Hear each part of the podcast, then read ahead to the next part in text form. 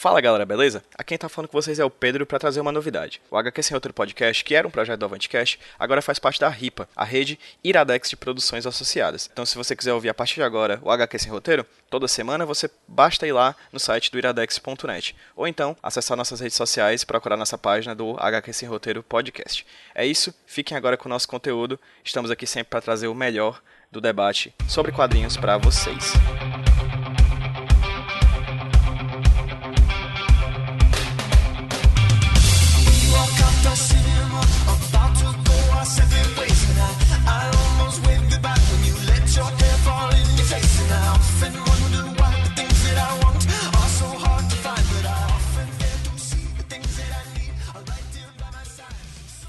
Fala pessoal, beleza? Aqui quem tá falando com vocês é o Pedro do Avantcast, trazendo para vocês mais um podcast aqui da casa, aqui do Avantcast. No caso, o Smash falando de quadrinhos sobre Sidekicks, o último Smash que a gente gravou, que aconteceu agora no mês de outubro de 2016, lá no auditório do Porto Iracema. Sim, é isso mesmo, estamos mudando de casa. É, agradecemos muito a parceria da Livraria Cultura nos últimos três anos.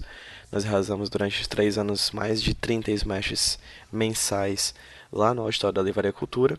Por algumas questões logísticas, a gente teve que mudar de, de, de casa. E agradecer de cara a toda a equipe do Porto Iracema das Artes que abraçou a causa, que abraçou o nosso evento, que abraçou o Smash e o Avantcast. Agora, mensalmente, nós iremos realizar o Smash falando de quadrinhos no auditório do Porto Iracema das Artes, que é uma escola de artes daqui de Fortaleza, fica ali próximo do Dragão do Mar.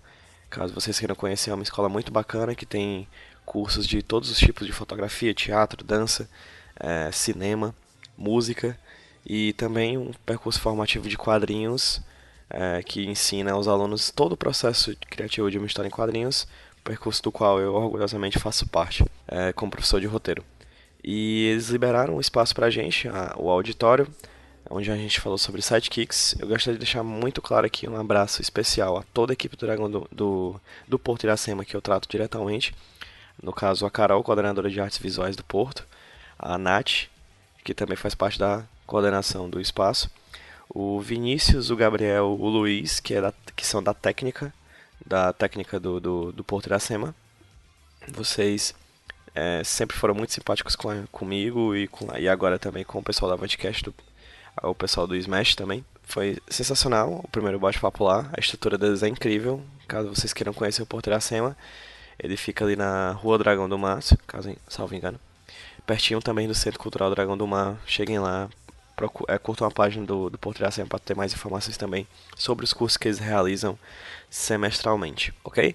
É, falando um pouquinho sobre o evento em si, o evento aconteceu no dia 19 de outubro de 2016 às 19 horas, estivemos eu, Lucas e Giovanni é, representando o podcast.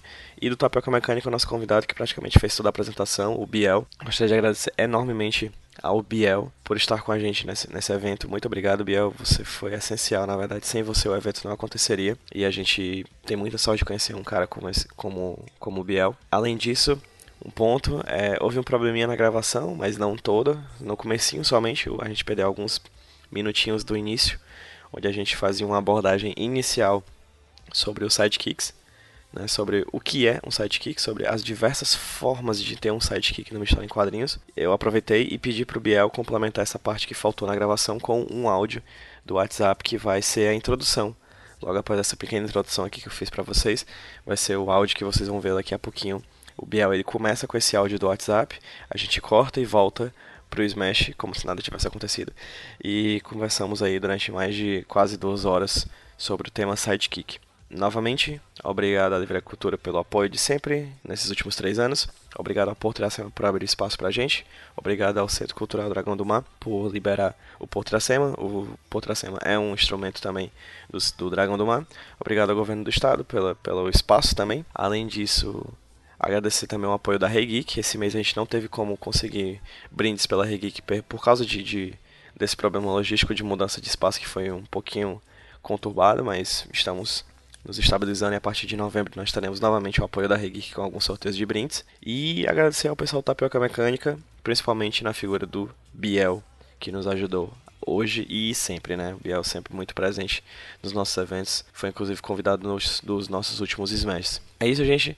Sem mais delongas, curtam a página do Facebook do Avantcast, facebook.com.br Avantcast. Dêem uma olhada no nosso site, avantcast.com e assinem o feed do nosso podcast. Procurem Avantcast em seus agregadores de podcasts e recebam semanalmente atualizações aqui do HQ Sem Roteiro, que é o podcast que eu faço pro Avantcast, e dos podcasts que a gente grava durante os eventos que são no momento. O Smash falando de quadrinhos, que é mensal, e também o Clube do Quadrinho, que também é mensal, beleza? Muito obrigado pelo apoio de vocês, muito obrigado pela audiência e vamos agora ao nosso programa, começando como eu falei com o áudio do Biel e posteriormente a gravação do evento do dia 19. Um abraço e até a próxima.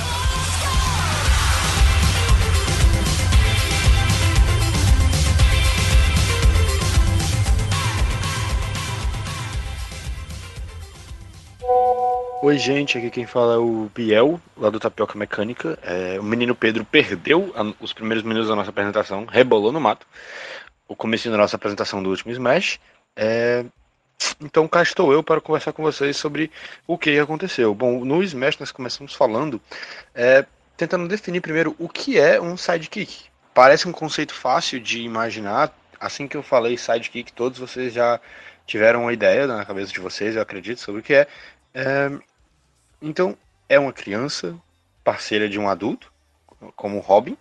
É, acho que todo mundo deve ter pensado no Robin. Realmente, pode ser uma criança, é uma criança parceira de um adulto. Mas também pode ser um adulto parceiro de uma criança, como é o caso do Streaky, do Stripesy, na verdade, perdão, que era parceiro do Sylvester Pemberton, que era o Star Spangled Kid. Eles são o único caso que eu conheço de um adulto que era sidekick de uma criança que era o personagem principal da história. Essa é uma raridade e mostra já como o conceito de sidekick não é tão simples. Pode ainda é, aumentar ainda mais o conceito. Será que tem que ser uma pessoa super poderosa?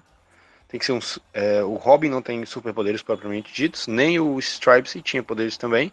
É, será que tem que ser alguém com superpoderes, como por exemplo o Aqualad, que tem poder, superpoderes na maneira convencional de falar superpoderes. Ou pode ser só um cara normal, como Jimmy Olsen. O Jimmy Olsen não tem poderes, ele não sabe brigar, na verdade. É, ele tem até um relógio, um super relógio para chamar o Superman no caso ele se meta em alguma confusão grande demais, o que acontecia quase sempre na Era de Prata. Pode ser alguém como o Jimmy Olsen, ele é um sidekick. Será que o, o sidekick sempre vai ser um coadjuvante? Como a Supergirl era uma coadjuvante nas histórias do Superman da Era de Prata até ela ganhar uma revista própria? Ou nós, será que nós podemos ter uma cacetada de sidekicks num grupo como, por exemplo, da Legião dos Super-Heróis? Eu não sei vocês, mas eu nunca imagino a Legião como um grupo de super-heróis é, como a Liga da Justiça. É um grupo de super-heróis. Eu imagino a Legião como um bando de sidekicks que tem um clube que tem uma casa só para eles e ficam todos juntos porque eles são amigos e eles protegem o universo. Mas sempre, eu sempre penso neles como um bando de sidekicks. O conceito de sidekick é muito largo. A gente está falando aqui, será que pode ser, será que a Batwoman é um sidekick? A, a Batwoman atual que surgiu em 2006, a Katie Kane, ela mal tem relacionamento com o personagem original da história, que é o Batman. Eles até agora no Rebirth, no Rebirth agora é quando eles mais têm contato. É, mas até antes eles mal se viam, sabe? É, ela é um sidekick. E também, para vocês pensarem, é, e se o sidekick não fizer nada? Se ele não for treinado por ninguém, se ninguém ensinar nada ao sidekick, se ele não combater o crime, se ele não fizer nada, que é o caso do Snapper Car, que só ficava estralando os dedos no quartel-general da Liga da Justiça, na Era de Prata, porque o Julius Schwartz acreditava que botando o Snapper Car como parceiro menino da Liga da Justiça, como sidekick da Liga da Justiça, uma criança na, na base da Liga da Justiça, os leitores iam se identificar mais. Ele, então ele só fica lá estralando os dedos. Ele não faz absolutamente mais nada. Ele é um sidekick também. E ele não faz mais nada, ele é completamente diferente de todos os outros sidekicks que eu acabei de mencionar, que estão na apresentação. Então o conceito de sidekick não é tão simples, é recheado de personagens interessantes. E vamos que vamos conferir o resto da apresentação. Valeu! Se eu não me engano, ele aparece no desenho da Liga X, quando eles vão num tempo, põem realidade paralela, e esse menino tá lá com um grupo de super-herói que é a Sociedade da Justiça. Não sei se alguém lembra do desenho que teve. Ele era um menino, só que ele tinha um, só que lá ele que controlava tudo, porque tu tipo, era tudo sonho dele, um lembro assim. E ele faz o quê? Só contro- ele faz com que tudo continue Ele existindo. Ele é, o, ele é o Rick Jones da DC, né? Tipo, o parceiro mirim que não faz nada time de super-heróis. assim. É, a Liga da Justiça precisava de um. Ainda tinha aquela ideia de que uma criança no seu título fazia os leitores se identificarem. Aí na Liga da Justiça, que era só- recheado de adultos, botaram o Sniper Car, que era o parceiro Mirim. E a ele não única fazia coisa que ele nada. fazia era estralar o dedo, né? Era, era o poder dele. O Flash pergunta se ele tá feliz de ganhar um, um medalhão de membro honorário e ele pergunta, ele diz: os, os meus dedos estão falando por mim. Dessa X7. Mas. Então. Que, que, que incrível. Sim. E não necessariamente precisa ser gente também, né?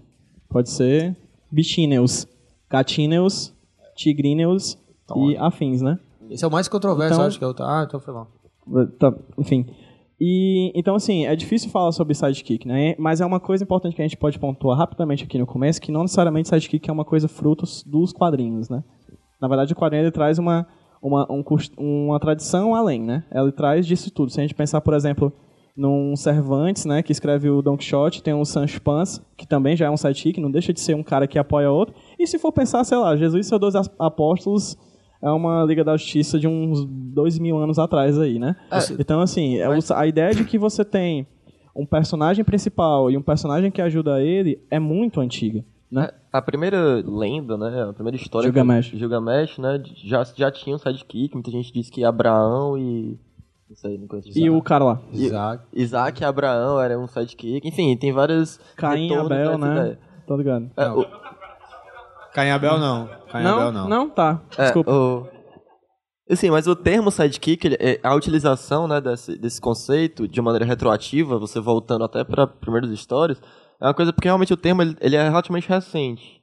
É, Presume-se que o termo sidekick ele tenha surgido porque kick quer dizer bolso e side é bolso da frente, algo assim. E aí era uma, uma gíria de, de, é, de batedores de carteira pro bolso da frente ser o maior amigo do batedor de carteira, era algo assim, mais ou menos. E aí veio a, a- veio a transformar com o tempo, né? É, no, no antigíria para ajudante, né? Pro companheiro, pro comparsa, pro cara que tá sempre ajudando ali, né? E aí se utilizou isso para reconhecer também, para se referir à figura que já existia em lendas, já existia na literatura, mas foi realmente consagrada no quadrinho, do ajudante, do cara que existe protagonista ali e tem um cara que tá do lado dele, que tá muitas vezes ali, é, o sidekick é muitas vezes utilizado, a gente vai ver isso desde o do Sancho Panza, passando pelo Tonto até o Robin e tudo mais para para aumentar, né, o impressionamento com o protagonista, né, para tornar o protagonista mais espetacular. Você tem o Watson, por exemplo, Watson, exatamente. para exatamente pro, pro, pro- pro protagonista parecer mais inteligente, para ele poder explicar pra, g- pra gente, né, pra gente que tá lendo o plano dele e tudo mais, é, um- é uma espécie de representante do leitor dentro da história, né? É o leigo dentro desse universo fantástico, né? Exatamente, Pra você, para você como leitor se identificar, ele vai muitas vezes vai explicar pro sidekick que estão explicando na real pra você, e também o sidekick sendo uma pessoa normal ali, como eh, quem tá lendo, como por exemplo, quem tá lendo seja pessoa normal, você vai se identificar com ele e, e vai se sentir mais parte também daquele universo ali. Sim. Então, o sidekick é muito isso, um elemento de identificação do leitor com aquela história, né? Sim, sem contar que se a gente for ah, nas aulas de roteiro para quadrinho aqui, algumas das pessoas que estão aqui já participaram das aulas aqui do Porto Iracema, é, existe uma figura dentro da narrativa que se chama o personagem adjuvante, né? Que existem três tipos de personagem numa narrativa, é o protagonista, que é o personagem principal, o antagonista, que é o que impede o protagonista de conseguir o que ele quer, e o adjuvante, que pode ser tanto do lado do protagonista como do antagonista, que é o personagem que ajuda. Né? Em medicina, o o adjuvante é o remédio que você utiliza para enfatizar o efeito de um outro remédio. É um catalisador. Né? Então, em resumo, o adjuvante seria um catalisador. Alguém que ajuda alguém a conseguir o que quer de maneira mais rápida. Então, se a gente for pensar em Harry Potter, Harry Potter tem a Hermione e o Ron. Sei lá, o Frodo tem a Sociedade do Anel inteira. Então- É, principalmente o né? Então, assim, o Sidekick, ele é um personagem adjuvante, né? Mas a gente sabe também, quem participou das aulas, que a função do, a, a função do protagonista e do antagonista do adjuvante, ela é cambiante. De uma história para outra você pode mudar. Você pode ter uma história do ponto de vista de um herói, no outro ponto de vista é do vilão. Então o protagonista ele pode mudar. O protagonista não necessariamente é o herói. Tem até uma, uma questão interessante que você falou do vilão, até é, que, o, que o termo sidekick é utilizado pro herói e pro vilão não se usa sidekick, né? Se usa Minion, né? Que até virou depois Sim. do filme e tudo mais, os personagens. Mas Minion é normalmente o, o comparsa, né? no- Do mal. Do, do mal e o sidekick é o do bem, né? Assim, Sim. São os ajudantes de cada um dos seus Por isso que é lados. Bolsominion, não Bolso Sidekick, né? Sim. é, voltando, volta, voltando pro, pro evento. O que é isso aqui, Bel? Quem é essa arruma de cara aqui, pelo amor de Deus? Cara, é, lá no canto esquerdo, lá em cima, você tem um parceiro, o sidekick do primeiro Lanterna Verde, que era o Dudley Jones, se eu não me engano o nome dele. Eu não consegui encontrar a melhor imagem dele, que é. Ele parece um batedor de carteira, de fato. Eu não consegui pegar a melhor imagem dele, que eu só vi uma vez num vídeo, que é quando ele tá ajudando o Lanterna Verde. O Lanterna Verde ataca o vilão com o poder do anel. E ele usa um cacto. Ele pega o cara e espeta ele com um cacto, assim, na- na- na- aqui nas costas. Assim, pá! Mas, tipo, isso é uma atitude recorrente? Toda semana ele usa um cacto diferente? Não, não, ah, normalmente ele usa os punhos mesmo. Ah, certo. Porque o cara tem um, um anel que faz qualquer coisa. E aí ele precisa do ajudante que usa os punhos. É... Metade do tamanho dele. É, mas o legal é porque é da Era de Ouro. Então é o que a gente falou nos Smash dos Vilões, né? Que na Era de Ouro, o mais interessante é você ver. Hoje em dia você fala super-heróis, todo mundo tem uma. Super-herói. Todo mundo aqui teve uma noção básica do que é. Todo mundo tem uma noção básica do que é um super-herói quando você diz super-herói. Menos o Zack Snyder. É, essa piada sempre. Nunca fica velha, cara. Nunca Isso só, vai velha. melhor- isso só vai melhorar com o passar do tempo. É verdade. É verdade. É, só- Infelizmente. É, então, todo mundo tem uma noção do que é. Na Era de Ouro, o super- é, é fácil a gente ter essa noção hoje, mas na Era de Ouro, é, quando criaram o Superman e por anos depois, tudo era novo. Era um gênero novo e era um formato novo. Então, todos os criadores estavam decidindo e descobrindo o que é que encaixava e o que é que não encaixava. Essa ideia vai funcionar. Um cara que corre super rápido. É, que era o caso do Jay Garrick. Um cara que tem um anel que, é, que representa o poder da Terra, que era o anel do Alan Scott. É, pode ser só um- uma, uma, uma cópia fajuta do Robin Hood. É, então, tudo isso eles estavam descobrindo se funcionava ou se não funcionava. Mesma coisa com os parceiros. Tipo, você tem o parceiro do Lanterna Verde. Hoje em dia, você- a gente riu, é um conceito meio, meio ridículo. Mas era a galera descobrindo o que é que funcionava ou não. Lá em cima, do lado, tem o Percival Pop, que era um policial super feliz, que era o super policial, na verdade, e era o parceiro do Espectro. Que também, de novo, é uma noção meio ridícula. O Espectro é a fúria de Deus, né? E, apesar de que eu não sei se já era na Era de Ouro, mas aí ele é um policial que vai ajudar a mão da vingança de Deus, assim. Ele não tem muita coisa pra fazer. Mas o A verdade, a verdade é que ela tá chutando muita coisa pra ver se Claro, dava certo. Né? O que era, vendia tipo, permanecia, o que não vendia. grudar, tava jogando, chuta- jogando na parede pra ver o que grudava e ficaria. É, aqui no meio. isso, fica- na verdade, é um legal. É o, o Stuff, Stuff the Chinatown Kid, que era o parceiro do Vigilante. Obrigado. É, mas a- o legal é que, primeiro, ele é asiático, uma raridade nos quadrinhos, assim. O desenho talvez seja meio. a a cara dele é. É meio bizarro, né? Ah, uma coisa que é interessante até nesse sentido é que nos primeiros sidekicks, né, de ter muito... Tu falou isso do asiático, né? Tinha muito isso de minorias serem incluídas a partir de sidekicks, virou uma tradição, né? Assim, normalmente o, o personagem negro é o sidekick, o era personagem... uma né? coisa que é muito comum nas histórias de faroeste, no ativo americano, sendo sidekick do cowboy, O tonto, né? é, exatamente, tonto. Enfim, tem muito isso da, da minoria ocupar o papel do sidekick, do ajudante. Não é uma coisa, no caso do- de mulher, por exemplo, Doctor Who, né, ajudante é, é uma mulher, né? Enfim, existe muito isso do, do sidekick ser uma minoria, né? E o Stuff, ele foi um dos primeiros, é, um dos primeiros personagens de minoria, né, dos quadrinhos, do que a gente viria a chamar de quadrinho de super-herói. E é legal que ele não é um estereótipo, assim. Uma coisa que, com que tanta gente briga hoje pra conseguir escrever. Ele não falava errado. Ele não fala flango, né? Ele não, fala, não, fala, não falava flango, não falava... Caune. Caune, exatamente. É, não falava que ele ia, não, Não falava fazia coisas. pastel. Ele falava direto, é. Ele não tinha, um- não tinha uma lavadora.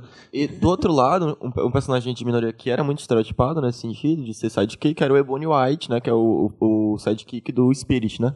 Sim. Que era um personagem desenhado com feições A blackface, né? É, um blackface, assim, bem. De que depois, né, de uma maneira. na- Na época não causou tanto escândalo, mas depois que o Eisner virou um grande referência nos quadrinhos, muita gente começou a criticar, né, a maneira como ele retratou o personagem negro, né, o Ebony White, nos quadrinhos do Spirit. Exatamente. É, ali tem os melhores de todos, que são os, os Super Claro. Pets. Claro, os melhores de todos. Tem o Super, tem o super Horse. Tem o Le- Street Legion of Creep. Super Pets, cara. Tem, Sensacional. tem umas coisas muito legais. Essa questão do super, dos super pets eu acho é, legitimamente uma ideia muito interessante, cara. De verdade, porque se super-humanos começam a, Se Krypton é um, os super-humanos, tipo, existe gente que s- ganha superpoderes, porque os animais também devem ser especiais também. Então, tipo assim, se os, os super-humanos ganham. Se começa a ter um mundo com super-humanos, é natural que os animais também vão ganhar poderes e tudo mais. E, a- e aí começa com animais domésticos, né? O Crypto, acho que foi talvez o primeiro, o Super Pet, não primeiro, sei. primeiro. Aí depois tem o Streak, né? O que é o da Streak. Supergirl, né? O gatinho do Supergirl. Na verdade, os três da direita, até onde eu sei, todos eles eram do Superman, assim, começa com ele. O Ah, é? primeiro, que é da Supergirl, é o Super Horse. Tem as histórias muito interessantes. O Crypto é o primeiro, e para os três, o Streak, o Crypto e o Peppo, que é o Super Monkey, eles. A história era. O Superman, eles apareciam na história, e aí o Superman lembrava que, tipo, ah. Depois de mim, meu pai mandou o meu bichinho de estimação, Crypto. Ah, depois. Aí o próximo, que era o Streak e o Peppo. Quando chegou no Super Cavalo, Al- O Autobahn, não, acho não foi o Autobahn. Alguém percebeu que essa origem estava velha, não dá para usar pela quarta vez. Então o Super Cavalo, ele não é nem um cavalo e ele também não é de Krypton. É, é, é feito da Kryptonita, né? Uma coisa assim. Ele é um centauro Hã? que foi amaldiçoado Ah, por um faz todo por uma bruxa e aí ele virou um cometa. Por isso o nome dele é cometa. E aí ele encontrou a Supergirl e a, a, a Supergirl ajudou este cometa E eles ficam meio apaixonados pelos, né? Ele vira o cavalo e aí. Não, ele vira o cavalo Aham. e ele vira um cavalo que vira gente. E aí, enquanto ele é gente, ele namora a Supergirl. e depois. Ele, mas ainda, ele ainda é o cavalo que a Supergirl monta pra viver altas aventuras e tal. Isso é- De repentemente, a história do Superman se lembrar que o animal veio do nada faz todo é a sentido. parte mais fácil. É a parte mais fácil, né? Mas, mas pois é, tirando a- o, o super cavalo que é meio bizarro, os super pets eu também. eu- Sempre é uma coisa que eu gosto muito. É, e uma coisa legal do, do- e uma coisa legal do macaco é que eu acho que é tipo assim, a partir do momento que você imagina que no começo só os animais domésticos ganhavam superpoderes, então eles eram tipo amigos do, do- dos super-heróis, né? E a, mas a partir do momento foi tipo, por que, que faz só, só os animais bonzinhos que vão ganhar superpoderes? Os animais escrotos podem ganhar também. Aí, tipo, o macaco, as Caraca, histórias dele era que tipo isso, ele, fa- ele fazendo escrotice e o Superman querendo cuidar dele, porque o macaco era responsável, ele queria destruir as coisas. E, enfim, é- essa é uma coisa de explorar esse lado dos super, dos super, dos super animais que não foi tanto explorado. Porque o Crypto, por exemplo, é um cachorro, então ele provavelmente vai querer pinar na perna de alguém. e, sendo que ele é super Quebrou. forte. Então, tipo assim, existem várias. Quebrou. Que é, que é é, isso? tipo, é, Eles, Ah. eles, eles estudavam essas possibilidades? Não. não, não tanto, mas é uma coisa que eu acho que, Ah. tipo, É hoje uma em coisa dia. que o Lucas sempre pensou. É um Não. negócio que ele sempre. Pô. Não, é Só o Lucas, né? É que eles foram largados um pouco na época da, da Era de Prata, depois da Era de Bronze já não tinha mais, porque eles são meio realmente é, ridículos, de certo ponto. Então, mas eu acho que, tipo, se eles fossem retomados, né, eles até foram uma época, o Crypto voltou e tal, O Crypto voltou. é, o, tipo, dá pra se pensar sobre os problemas desses animais e tal, dos seres não sentientes terem superpoderes. Enfim, é um conceito muito bacana que não, não é tão explorado ainda nos quadrinhos, que são super animais. Né? O Streak, principalmente, super dá pra voltar, assim. É, Se tem o, o Super Recão voltou no quadrinho, o gato dá pra voltar, bota na revista da Supergirl. Se botar no seriado, eles botam na revista no instante. Sim, isso aqui. Esses aqui são os Sete Soldados da Vitória. É, a primeira encarnação dos Sete Soldados da Vitória. É, eu botei aqui porque não é comum os sidekicks fazerem parte da super equipe, né? Você tem aqui o, Spi, o Ricardito, Ricardito. que é o parceiro do, do, arqueiro, do Arqueiro Verde, e o Streak, que é o parceiro do Sylvester Pemberton, né? Que, é a criança, que é o super-herói de verdade. É, também não é comum, primeiro não é comum você ter o, super- o protagonista criança que faça parte da super equipe e que o sidekick seja adulto. Então a equipe, a equipe é bem comum assim, nunca não tem uma história que seja grandiosa e tal, mas faz vai- é bacana pro tema, pra gente ver como não é um conceito tão simples assim e sempre brincaram muito com isso. Passando adiante.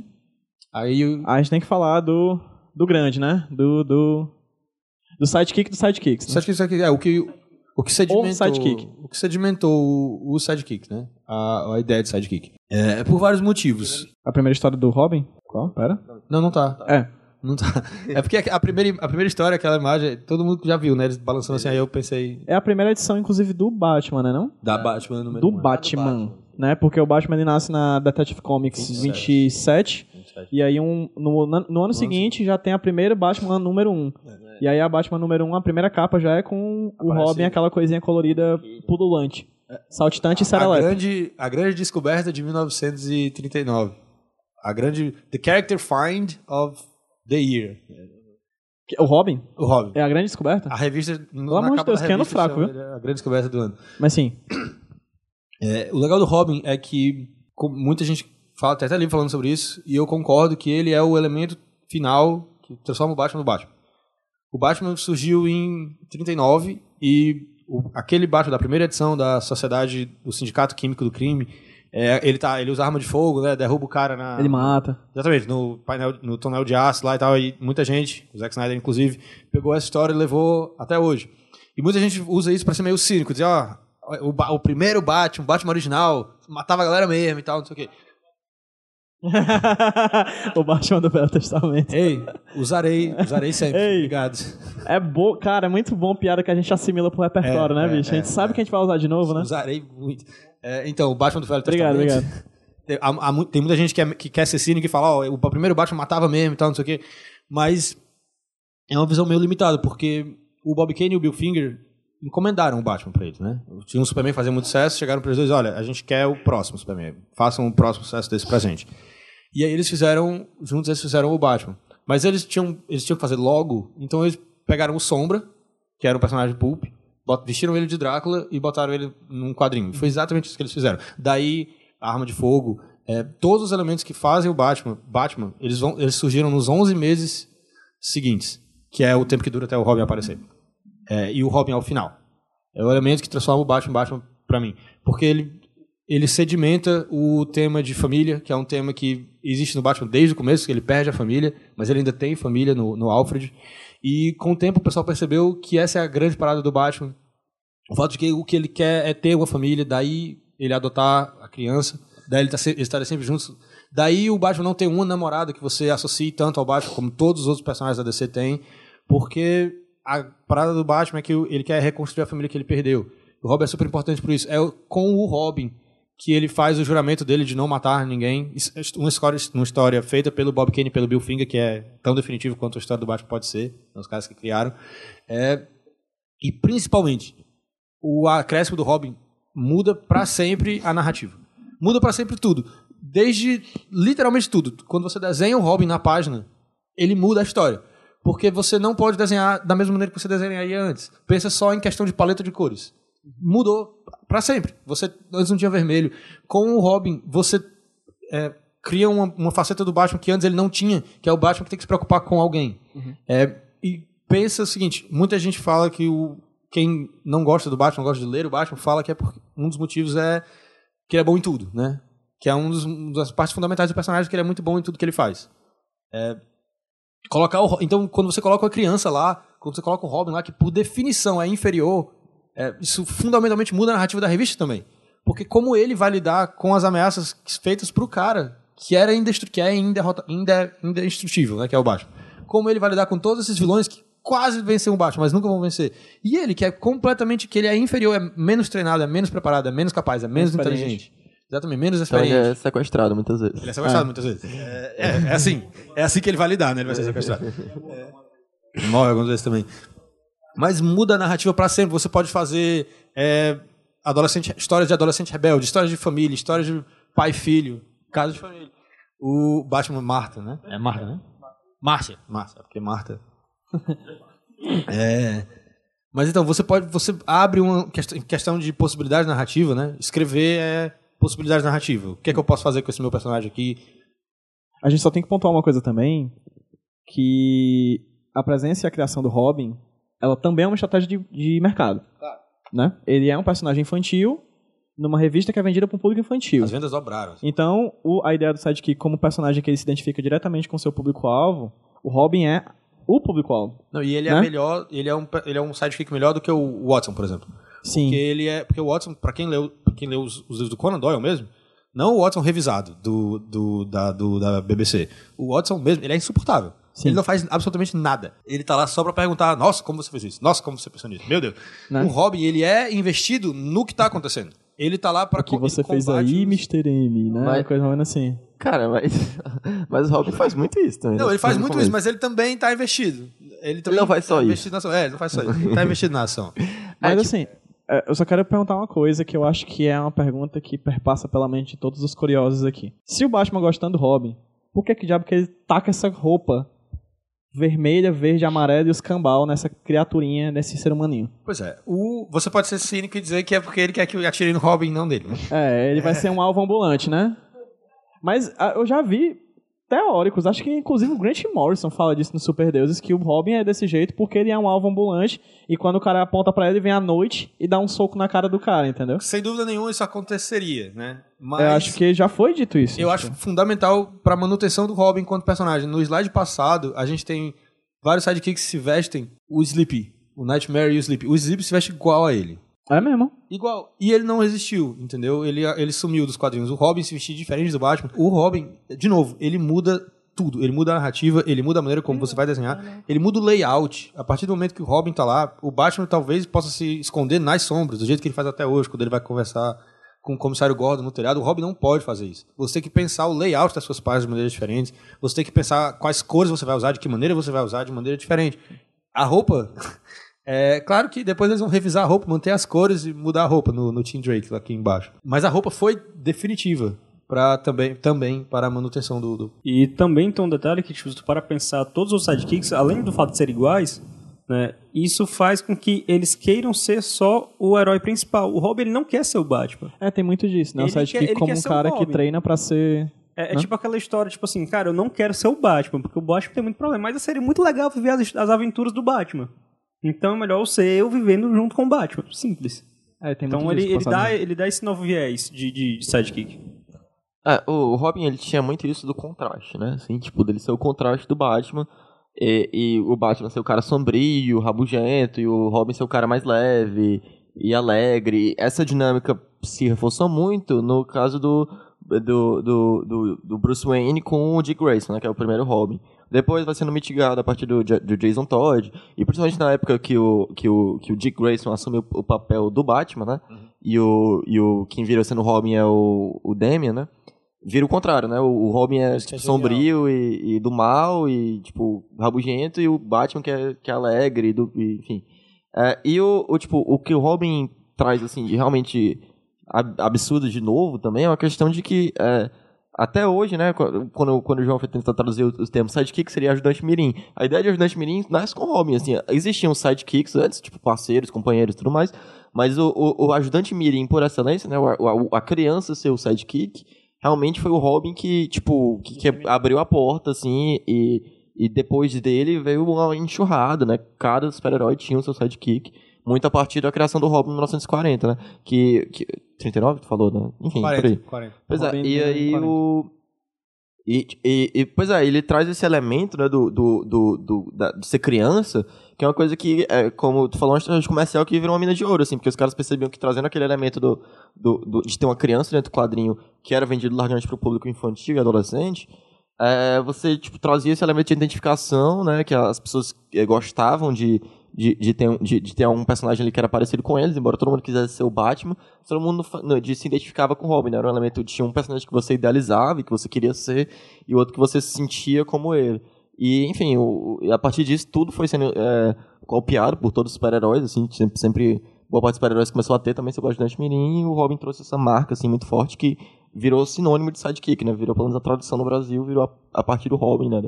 Inclusive a gente vai falar sobre outros ajudantes mirins no passados slides, né? Uma coisa interessante é que o Robin é quase como um estágio também, né? Tem vários Robin também. E o, tipo, o Robin gradua, né? No final dos contos ele vira o Nightwing, o primeiro Robin, né? O primeiro. Grayson. Tem uma questão de, de, de uma certa é, maturidade no personagem, né? Que, em geral, não se acontece muito. Eu acho que foi, o Nightwing deve ter sido o primeiro a fazer isso, fazer noturno. Que é a primeira vez que um ajudante mirim vira um super-herói por si próprio, né? Ele consegue... Ele meio que abandona o manto de ajudante mirim pra virar um, um super-herói sozinho e tal. E, e isso é interessante, foi uma coisa que era até uma recompensa e que é muito simbólica dos. dos do, do, do- do- da, da idade dos leitores de quadrinho, né? Porque na- o Robin era o personagem que no começo você usava para os leitores de quadrinhos se identificarem, né? Que eram crianças. Principalmente que começa, uh, que essas crianças que eram leitores de quadrinhos nos anos 40 começam a envelhecer e virar adultos. Então é natural que esse personagem também vire adulto para uma nova forma de identificação, né? E aí o Robin passa essa ideia de legado, de amadurecimento, que é muito importante você ter, assim. É uma coisa que é muito interessante se ter nos quadrinhos, que às vezes falta um pouco, né? Às vezes fica esse, é, essa sensação de... de Que é o, bicho, o cara não envelhece, né? É, de falsa Fica- mudança, né? sempre do, do mesmo... Mas aí o, o Robin é legal porque ele mostra muito isso. Que os, os- até de uma maneira que é bizarra, porque quando rola um reboot, por exemplo, como o rolou o- recentemente 952, É, tipo, parece que o, o 952 é cinco anos depois do surgimento do Batman, mas É, tem não. quatro Robins. Virou programa de estágio. Pois é, como é, tipo, como é que. meses. Exatamente, tipo, um morreu já. pensava, já tipo, pensava. como é que teve tanto Robin em tão pouco tempo, né? Mas é muito legal esse sentimento de mudança, de amadurecimento que vem junto com o personagem também, que foi. eu Antes da gente entrar no, no Robin, cada um individual, a última coisa que é muito legal do Robin é um negócio que o Chris Sims fala no Comics Alliance, que é o Robin prova que o Batman funciona, sabe? É, não só que ele funciona naquela hora imediata, quando tem alguém no beco que precisa de ajuda naquele momento, e não importa que você falar em questão de polícia e sistema judiciário, aquela pessoa precisa de ajuda naquele momento, daí o Batman. Mas é uma coisa imediata. O Chris Sims diz que o Robin prova que o Batman funciona no longo, ao longo prazo também, porque ele pegou uma criança que, em Gotham, né, no universo ficcional fictício da DC. Viraria ele, né, que perde os pais num acidente trágico para o crime, que é o Tony Zuko, e por causa do Batman, aquela criança não vira o Batman. O Dick Grayson, por causa do Batman, que qualquer interpretação que você pegue, ele é um cara que tem dificuldade de se relacionar, né? É um cara que às vezes a galera exagera, eu acho, ele vira quase um sociopata, mas é, na melhor- Traumatizado, né? Um cara é um traumatizado. cara traumatizado, um cara que tem dificuldade de se relacionar, é um cara cuja sexualidade é complicada. É, não tô dizendo a velha piada de que o Batman é gay, talvez ele seja, não sei, mas a sexualidade dele é complicada. É, e tudo isso você leva ao trauma da infância. Ele, ele impede que isso aconteça com o Dick Grayson. Dick Grayson cresce e torna uma asa noturna, que muita gente chama do, de o líder natural do universo DC, porque ele tem ligações com praticamente todos os, os, os pequenos universos do universo DC. Ele é, se você tivesse que escolher um personagem para liderar o universo DC que não o Superman, seria provavelmente o Asa Noturno. Ele é um cara mais bem resolvido, ele é um cara sociável, é um cara que já namorou que só a porra. né? Desde a Bárbara Gordon até a Estelar. Ele é o, tipo, chama ele de Beef, né, da DC, né? O É, cara ele é o- gato da, da- do universo. ele Ele, eleito tem- o, o personagem de quadrinho mais bonito, né? É, tempos. ele e o Gambit na, na Marvel. É. Muita gente. Ele tem, um, ele tem uma base de fãs maior do que Mulher Maravilha e Aquaman, por exemplo. E boa parte é de público feminino mesmo. É o motivo dele, quando ele virou o Batman, é o motivo dele tirar tanto a máscara, pra não para mostrar mais do rosto dele. Porque, porque a, a- ele tem a parcela de fãs dele feminina é muito grande. E uma coisa, tu falou do, do- dele, tipo, dele ser um líder natural do universo Marvel, é do universo DC. Opa. É interessante que o, que o, que, tipo, no Jovens Titãs, que a gente vai falar depois, é, se inverte papéis nesses sidekicks, né? O, o Superboy é o cara mais raivosinho, né? Tipo, mais chatinho e tal, que, que nem o Batman, que nem o Batman, mais renegado. Enquanto o Asa Noturno é o Robin, né? No caso, é o líder do, do grupo, né? O- é o cara que é mais consegue unir todo mundo, que é a função do Superman. Então, o Superman e o Batman, né? Na, no, na legado, na nova geração, né? Dos Jovens Titãs, eles invertem os papéis. O Asa Noturno, falando especificamente do Asa Noturno um pouquinho, o, o Max Landis, que é roteirista de, né, de filmes, ele disse que o Asa Noturno é talvez a melhor ideia quando se fala de super-heróis. Porque, primeiro, ele, é o ele é, só pode existir num universo ficcional. Ele não é como um Batman, Superman, Flash, Homem-Aranha, que você cria aquele personagem. Ele só pode existir se você já tem estabelecido o universo de super-heróis. Não o Robin de Grayson, mas o Asa Noturno. Ele, ele precisava que o Batman existisse e, principalmente, que o Superman existisse. É o Superman que dá o nome Asa Noturna. É, quando o Dick Grayson está em busca de um, de um alias, né, do, do identidade secreta dele. É o Superman que dá o nome de, um, de uma antiga divindade de Krypton que se renova, né? Que é um, que é um deus que sempre que é uma fênix, que sempre morre e renasce. É a dupla que tem essa noturna e tem um outro. E pássaro flamejante. É, Nightwing. É. Flamebird. É, e ele- o Asa Noturna é um movimento lateral entre Batman e Superman. É, e o interessante do Asa Noturna, que talvez torne ele o Batman 2.0, assim, talvez torne o personagem mais interessante do que o próprio Bruce Wayne, ele é, não, não, deve, não foi de propósito isso. Mas ele é realmente o personagem que sempre se renova. Desde a origem dele. Desde a, ele é a criança do circo. O circo é itinerante. É, e aí os pais dele morrem, ele se adapta ao novo ambiente, que é ser Robin. E depois ele faz o que o Batman nunca fez, que é superar o trauma, ainda criança, e de novo se, re- se refazer, que é virar o Asa Noturna. Se renovar. Sai de Gotham, vai pra uma nova cidade, que é Bloodhaven. A fase dele é em Bloodhaven, que é escrita pelo Chuck Dixon. É incrível. E tem aborda várias coisas que os quadrinhos do Batman não chegam a abordar. Depois ele vira um super espião e retorna à Asa Noturna. Se você tira coisas do Dick Grayson, ele se torna mais interessante é, como personagem. Você pode fazer o que você quiser com o Dick Grayson. Ele continua sendo Dick Grayson e ele continua sendo um personagem incrível e ele continua se desenvolvendo. A última vez foi o Super Espião agora. Você pode tirar, você tira coisas do Dick Grayson ele se torna mais interessante. É mais difícil você tirar o Batman de Gotham do que colocar o Asa Noturna no novo, no novo ambiente. O Asa Noturna é mais fácil. É, você faz isso com ele, ele continua um personagem mais interessante. Você tira O amor do Batman, por exemplo. Tem uma- na época que eles, que eles rompem, que eles cortam relações nos quadrinhos, ele se torna um personagem mais interessante. Ele é um personagem, em questão de possibilidade narrativa, que é o que a gente falou agora há pouco, que você tem que pensar quando você faz o seu personagem, você pode fazer quase qualquer coisa com o Asa Noturna. Ele é, um- ele é realmente um passo genial, assim, em questão de. E é um personagem massa no Injustice. O Asa Noturna, ele é. Quando fizeram Asa Noturna, o Chuck Dixon principalmente, ele pegou. O que é que é problemático sobre o Batman que eu posso melhorar no Asa Noturna? É, o, o Bruce Wayne é, é muito engraçado. Sempre que. Muitas vezes, quando reimagina o universo DC, e tem- vai ter um ditador e vai ter o líder da revolução. O ditador é o Superman. E o líder da revolução é o Batman. É muito engraçado. Pra mim, nunca funcionaria desse jeito. O, o Superman é que é o cara que nasceu na fazenda. É o cara que é que, é, que já foi pobre, né? Que, existem interpretações tipo Smallville, em que o Clark Kent é um cara que a família Kent era meio sem dinheiro assim e tal em alguns momentos. Então o Superman é o cara muito mais do povo do que o Batman. E o Bruce Wayne, o Mark Miller escreveu uma ótima história em que ele vai encontrar o Superman e a Mulher Maravilha no satélite e ele diz: "Olha, a gente tem 20 minutos para essa reunião da Liga da Justiça porque depois eu vou para Hong Kong fechar um contrato zilionário com não sei quem, não sei quê. Ele ainda é muito, muito rico. E ele, de propósito ou não, ele ainda escolhe viver muito longe de Gotham. Ele ainda vive na mansão Wayne, que em todas as interpretações fica fora da cidade. Ele ainda se exclui. E muita gente pesa demais a mão na hora de escrever o Batman, e ele vira um personagem quase fascista, porque ele, ele vira quase o vingador do 1%. Ele vira quase aquele cara que é muito rico e sai por aí batendo em quem é muito pobre. E quanto mais o tempo passa, pior isso fica, porque a roupa dele vai ficando cada vez mais rica, cada vez mais injusta com o cara que está armado de faca ou o cara que está armado de revólver. Ele é, cada vez fica quase sempre um pouquinho mais problemático o Batman. O Asa Noturna, o Chuck Dixon, que foi um dos escritores mais importantes, ele leva o Asa Noturna para Bloodhaven, ele bota o Asa Noturna no meio da cidade, ele mora na cidade.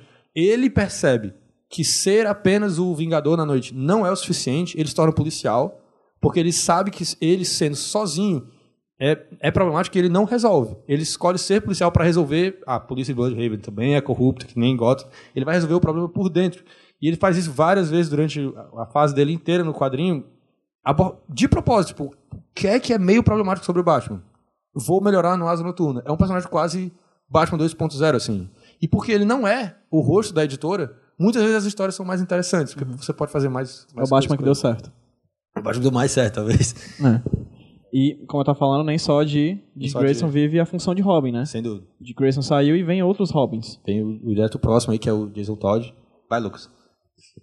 O pior Robin também. O pior Robin fica pra cara. O, o, o Jason Todd foi o segundo Robin, né? Uma coisa que legal da origem deles que tiraram, né? Que não tem mais, depois do 952, que era a coisa mais incrível dele, é que ele, tipo, surgiu que era quando o Batman tava, deixou a a- o Batmóvel estacionado e ele tava roubando o pneu do Batmóvel. E aí o. o- ele dá uma, um pé de cabra no bolso do Batman É. e corre com os pneus aí. Pois é, é. é tipo, é tipo a- como ele conhece o Robin do Batman e Robin, né? Não? É do filme? Não é do sei, filme não do, do Joe Schumacher. Enfim, esquece. É pra esquecer mesmo. Pois é. a- Desculpa. Trouxe O Jason Todd foi o segundo, foi o segundo. Robin, né? O, o Batman passou um tempo sem ter o Robin, depois ele conheceu ele a partir disso, né? Vendo o cara, ele roubando o pneu dele do Batmóvel. E o, e o Jason Todd, assim, ele muda muito, tipo, ele é bem diferente do Dick Grayson, né? Ele tem uma personalidade muito... Enquanto o Dick Grayson era um cara, era de como, como o o João falou, ele era o, o Batman 2.0, né? Ele era um cara, tipo, melhor que Batman, assim, de certo sentido. O Jason Todd não, ele era, tipo, super raivoso, né? Arisco, era o adolescente chato, né? E É. nós consideração também a diferença, né? Porque o, Dick Grayson, apesar de tudo, ele teve o amor, ele perdeu. O Jason Todd, ele nunca conheceu o que o, o, o que o Dick teve. Aham. Então já dá uma dinâmica bem diferente. Então ele sempre vai ser mais rebelde, ele nunca vai conseguir aceitar as coisas. Ele nunca tem aquela vibe, ah, como é que seria se tivesse meus pais? O que, que meus pais falariam? Tipo, nunca vai ter isso. Ele sempre vai fazer e foda-se. É, e ele tinha um complexo de inferioridade em relação ao primeiro Robin. Ele se sentia muito pior do que o, do que o Dick Grayson, né? Sentia que o, o Dick era o, o- melhor Robin, ele era um Robin pior. Enfim, ele tinha, ele tinha uma questão de rebeldia muito grande. Aí, Que foi o que tornou ele um personagem bem odiado pelos fãs, né? Muita gente não gostava. aí é, é uma espécie de trauma diferente, né? O Dick Grayson era uma criança amada, assim como Bruce Wayne, até um momento que não durou, sei lá, cinco minutos na vida dele, que mudou tudo, mas que durou tipo cinco minutos, né? A morte dos pais de cada um. É um trauma diferente você viver na rua, né? Até ter uns 10 anos de idade, né? Tudo que ele viveu ali, nenhum dos dois viveu e é um trauma diferente que você precisa trabalhar, assim. O que leu, o- eu, quando eu li a, a história, quando eu era pequeno, eu tive a entender que ele. Porque no final da história ele vai e fica na casa da vovó alguma coisa, que era uma velha que aparentemente ela cuidava das criancinhas de rua, mas na verdade ela tocava o terror lá com os meninos. Aham. Dá a entender pra mim que lá estupravam ele, tipo, foi só eu que entendi isso. Existem sugestões, eu acho, de abuso sexual mesmo também, mas eu, eu, eu- eu não, não sei se isso foi realmente, tipo, posto... Assim, eu era, tinha, sei lá, meus 12 anos, foi a primeira coisa que eu pensei, assim, não era uma coisa que eu via todo dia falar. É, eu tinha uns 12 anos que eu li isso aí, foi a primeira coisa que veio na cabeça, pelo jeito que passaram lá, assim. Sabe? 12 anos, eu tava Minha cabeça tinha joga- conceito 12 de anos muita eu tava coisa que não jogando. Beyblade, né? Então. Mas a sexualidade de Jason Todd, agora tu tocou nisso, é uma coisa meio bizarra, até porque, tipo assim, ele era um personagem tão odiado pelos fãs, assim, a galera não gostava, não, ele não, nunca caiu nas graças como Dick Grayson caiu, ao ponto de, tipo, é, que teve essa história, né, famosa, né, que, que é quando o- bo- botaram pra galera decidir, né, tipo, se o decide, Robin, né? se, se o Robin morre ou não. O Robin foi raptado pelo Coringa, aí o Batman ia tentar resgatá-lo, e aí tinha uma explosão e o, o Coringa batia nele com o pé de cabra antes, tipo, E tem suava ele com o pé de velha- cabra. velha cena. Isso vai doer muito mais você do que mim. É, ele fala, tipo, exatamente. claro que, vai doer muito mais você, pô. Aí depois ele surra o Robin com o pé de cabra e depois tem uma explosão, que, enfim, um- uma coisa bem brutal. E aí o público decidia se o Robin morria ou não. E a galera votou pro Jason Todd morrer, porque realmente eles não gostavam dele, não gostavam do Jason Todd. Em resumo, a morte do Robin foi um linchamento. De certa forma foi isso, né? Foram vários. Inclusive, eu tava dando uma ouvida no Confins do Universo, que é o podcast do pessoal do Universo HQ. Uhum. E se eu não me engano, o, o, o Robin ele foi morto por um cara. Porque esse cara Botou- ligou tantas vezes. Ele botou no redial. Ele botou no redial, ele, Botou. eh, o telefone ele ligava, ligava, ligava, ligava, ligava, ligava. Ou seja, a- e ele ligou mais vezes do que de fato a diferença entre sim e não. Ou seja, um cara matou o Robin. Foi, foi, Ele tinha muito ódio no coração, entendeu? Tipo, ele tava muito puto. Não, cara, ele precisava da morte do Todd. Tanto que ex, ex, ex-Lu. não foi uma não foi uma eleição limpa, né? Tipo, ele Não. ele, ele fraudou, ele botou no redial o telefone. ligou- Exato, aí o tele- ele programou o telefone pra religar, religar, religar e, e isso aconteceu. Pois é, Pois e, é. e essa morte do Jason Todd é a coisa mais simbólica dele, assim, tipo assim, ele como personagem, o mais, o, o efeito maior dele, assim, a, É ele morreu. história do Batman, é exatamente o efeito do trauma do Batman, né, porque ele já tinha morrido os pais e agora morreu o filho simbólico dele, né, pela primeira vez morreu o Jason Todd, e aí ele, o, o Batman tem esse erro na carreira dele, né, que fica sempre uma mancha, né, na carreira dele que, enquanto o Dick é, tipo, o orgulho, né, o cara que virou asa noturna, virou o- o é, superou o trauma por causa do Batman, o Jason Todd é o contrário, né? Ele é o, ele é o cara que morreu por causa do Batman. Morreu, de certo modo, Ele- porque ele, ele- foi... O Dick Grayson meio que legitima o Batman, né? Como a gente falou, imagina o Batman.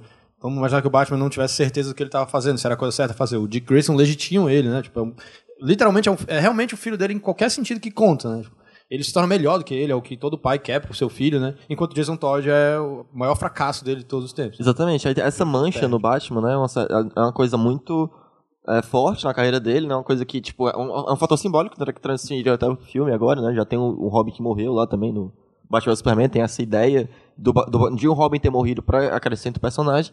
E é, o- depois ele voltou, né? Enquanto Capuz Vermelho, né? Uma coisa interessante, porque o Capuz Vermelho é, foi a primeira, é, a primeira encarnação do Coringa, né? Enquanto vilão.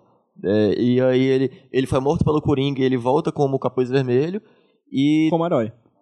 como vilão, Certo, vilão, como vilão. e depois vira anti-herói. Certo. É, um problema, na verdade, né? Porque ele é o membro da Bat-família que usa arma de fogo. Alguém na editora acha que ele pode ser o próximo Wolverine. E por isso ele continua existindo. Mas eu, eu não. Se ele tem que voltar, é interessante ele voltar como capuz vermelho, né? Mangando do Coringa. Né? Mangando e provocando o Coringa. Agora, ele voltando e usando arma de fogo, ele, pra mim, cada vez que ele aparece, ele enfraquece o conceito, assim, do. Bat- do Batman como um todo, assim, não, não, não gosto. Ah, sim, uma coisa interessante de Jason Todd, por fim, que fala a questão de sexualidade dele. Ele tem uma relação muito conturbada com o Batman, né? Que ele quer matar o Batman algumas vezes, e fala, brigam várias vezes e tal. Diferentemente do. Inclusive, né? Tem uma. Quem ressuscita ele, se não me engano, é a Talia al Ghul, né? Nos quadrinhos, ele ressuscita quando o Superboy Prime espanca a Ah, realidade. sim, mas eu, mas eu acho que nos 952 tem alguma coisa com a Talia al Ghul. Eu acho que é. Eu acho que esse é o- Exatamente, tem a Talia al Ghul e nessa. E a- ele transa com a Talia al Ghul também, que é a, tipo, a mulher que transava com o Batman e que tem um filho com o Batman. Tem uma questão de piano aí também no Red. É, tem. Que é bem perturbadora também. Tô anotando aí. E o. Tem um quezinho, assim. e o terceiro Robin, né? É o Tim Drake, né? Que é, um, Robin. que é um. Que é legal, porque o tipo, o, o, o Dick Grayson, ele era o Robin melhorado, né? Tipo, ele era o Tim Batman Drake é o de melhorado, baixo, né? Tim Drake é o de baixo. É, o, o, Não, não, é, é, é, É o de cima mesmo? é, São os dois. São os Ah, dois. o quê? Vai. Ele é, é porque, tipo, ele começou com a mesma roupa do Dick Grayson e Aí depois ele disse, não, vamos melhor. fazer um redesign aqui, né? Tá... Neil Adams. Pois é, o, depois que o Jason Todd morreu, né? Depois que o Jason Todd morreu, o Batman ficou traumatizado, né? Não queria mais ter um parceiro e tudo mais. E aí o, Dick, o Tim Drake, ele era um cara que queria fazer o, Robin, o Batman voltar a ter um Robin, né? Não necessariamente ele, mas ele queria que o Batman voltasse a ter o parceiro Mirim e tal. Ele era muito fã do Robin. E aí ele, Ele, ele, ele deduz quem é o Batman, né? de- ele Deduz descobre quem é o Batman, porque ele é um investigador muito bom, né? Um, um Aos 13 anos, né? Isso é, isso é loucão. Ele descobre que. É, ele é doido. Não, ele desco- o Tim Drake descobre quem era o Batman, descobre, deduz que era o Asa Noturna também, né? E nas primeiras aparições dele, ele tenta. Porque o Batman tava ficando cada vez mais descuidado, né? Tava, tipo, traumatizado, não tava ali cuidando dele próprio. Aí o Tim Drake percebe isso e chega pro Dick Grayson e fala: você precisa voltar a ser o Robin, né? É, o Batman precisa de um Robin, você tem que voltar a ser o Robin. Alguém tem que ser o Robin. E aí, o, duas caras prendeu o Batman numa armadilha mortal. E o Asa Noturna fala, cara, eu não vou, vai tu. aí ele, aí ele, eu sou quem eu sou, eu sou o Asa Noturna, não vou voltar a ser Robin e tal. O Batman vai ter que fazer Não o que tem, não tem tu, vai fazer. tu mesmo, né? Não tem tu, vai tu mesmo, né? E aí o. é. E aí o. E aí o Tim Drake vai. É, Ele veste a roupa do Dick Grayson até. E ele não salva o Batman, mas ele é fundamental na sobrevivência do Batman. E aí ele meio que ele, ele meio que diz, não, então eu vou ser o Robin. E aí o Bruce Wayne era desconfiado, né? Não queria ter outro Robin. E aí a- ele é, é super interessante que o Bruce Wayne muda a dinâmica. Então ele diz, olha, você tá bom, eu topo ser o Robin, mas não vai ser como o Dick Grayson. Ele não adota o Tim Drake imediatamente, como ele faz com o Dick Grayson. Ele, o, o Tim, ele tinha pais, né? Ele tinha pai e mãe vivos à época. É, então ele realmente se torna o parceiro do Batman. Ele não se torna meio trabalho familiar, ele não se torna um trabalho familiar como os outros dois, ele se torna realmente o parceiro.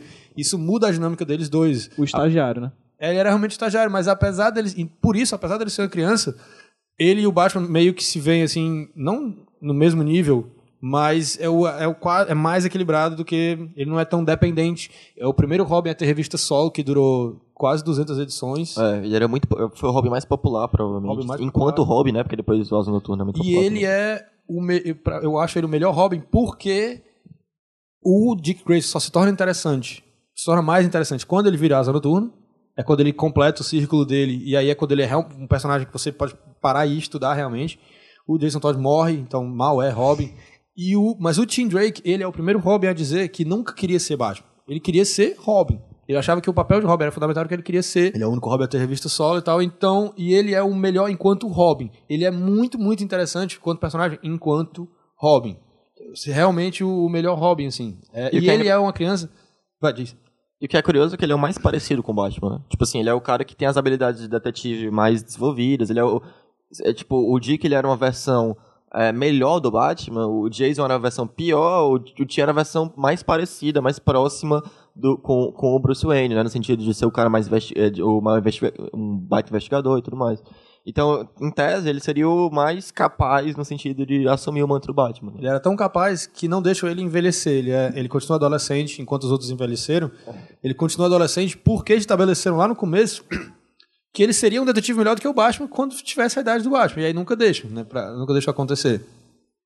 Mas ele é realmente muito interessante enquanto Robin. E na época que ele era Robin, a dinâmica dos três era realmente família. O Asa Noturna era um irmão mais velho. E ele era realmente o irmão mais novo do Asa Noturna. Ele ia para o Asa Noturna quando ele tinha dúvidas sobre a vida mesmo. E era muito interessante a dinâmica dele com o Batman. Porque ele não era filho do Batman. Ele não era apaixonado pelo Batman, como Dick Grayson era.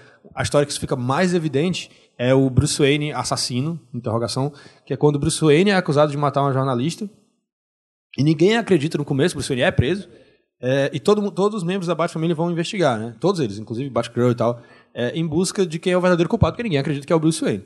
Só que o tempo vai passando, muitos meses se passam e as pessoas começam, eles vão começando a se questionar.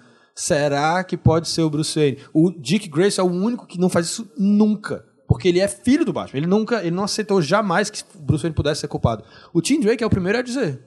Porque ele era mais distante. Ele era o cara que era realmente de fora, assim. Ele era realmente o parceiro do Batman. Ele é o primeiro a dizer, cara, pode ser. Ele briga com o Asa Noturna, que ele diz, pode ser. Tu preparou pra olhar pro, pro Bruce? Ele é quase doido. Ele tá isso aqui de ser doido. Ele pode ser. Vai que ele finalmente quebrou, entendeu? Então a dinâmica, ele era... A dinâmica que ele acrescentou é realmente muito boa. É É uma dinâmica de respeito. E embora, tipo assim, ele tenha virado também o filho do Batman no sentido de que ele foi adotado depois. Porque né? bateram o martelo nele até encaixar no, no conceito original do Robin, né? É. Porque, era- tiraram muito da graça dele, que ele tinha pais e tal, e aí a crise de identidade mata o pai dele. Até pisaram no conceito até encaixar com, no igual aos outros. Assim. Sim. E o seguinte, a gente não para por aí. A gente tem um Batman do, do Dark Knight. Tem a né? Carrie Kelly, O- né? Que é o, A Robin. O interessante da Carrie Kelly é a mesma coisa que é muito interessante sobre o Tim, que eu ia esquecer. Ele não entra no trabalho é, por trauma. Ele entra, ele é o primeiro, daí supera até o Dick Grayson, ele entra por coração bom. Porque ele enxerga em, em ser o Robin a possibilidade de fazer a diferença. Ele entra com bom coração, assim, ele entra porque ele enxerga a possibilidade de fazer uma diferença, que é o que a Barbara Gordon tinha feito antes dele. A Carrie Kelly é a mesma coisa. Ela escolhe ser Robin porque ela acha que pode fazer a diferença na Gotham, que estava completamente lascada do Cavaleiro das Trevas. E o, de novo, o Chris Sims do Comics Alliance, ele chama esse, esses quatro quadros do melhor trabalho do, Frank Miller. do Frank Miller de todos os tempos, que é quando ela assume o título de Robin pra ela, assim. Que ela, ela toma o título de Robin pra ela do mesmo jeito que o Tim Drake fez. E, de novo, por puro altruísmo, por enxergar que ela pode fazer a diferença. É realmente um momento muito legal. Mas é isso que ela tem, não- Mas também não para aí. A gente tem o atual. o atual Robin. Ah, o Damian é muito legal porque ele é uma, é uma certa retomada do Jason Todd. Ele é o cara que é raivoso, ele é o cara que é, tipo, rebelde. É o cara que tem um. que tem, que tem uma. uma uma, que, tipo, assim como o Jason Todd, ele também tem um, não é, teve só um trauma, né? Ele foi criado de uma maneira absurda, né? Porque ele foi, ele é, ele é filho do Batman que é o Talia al né? Que é uma vilã e foi treinado desde sempre pra ser o para virar o chefe da Liga dos Assassinos, né? Virar o maior assassino da história.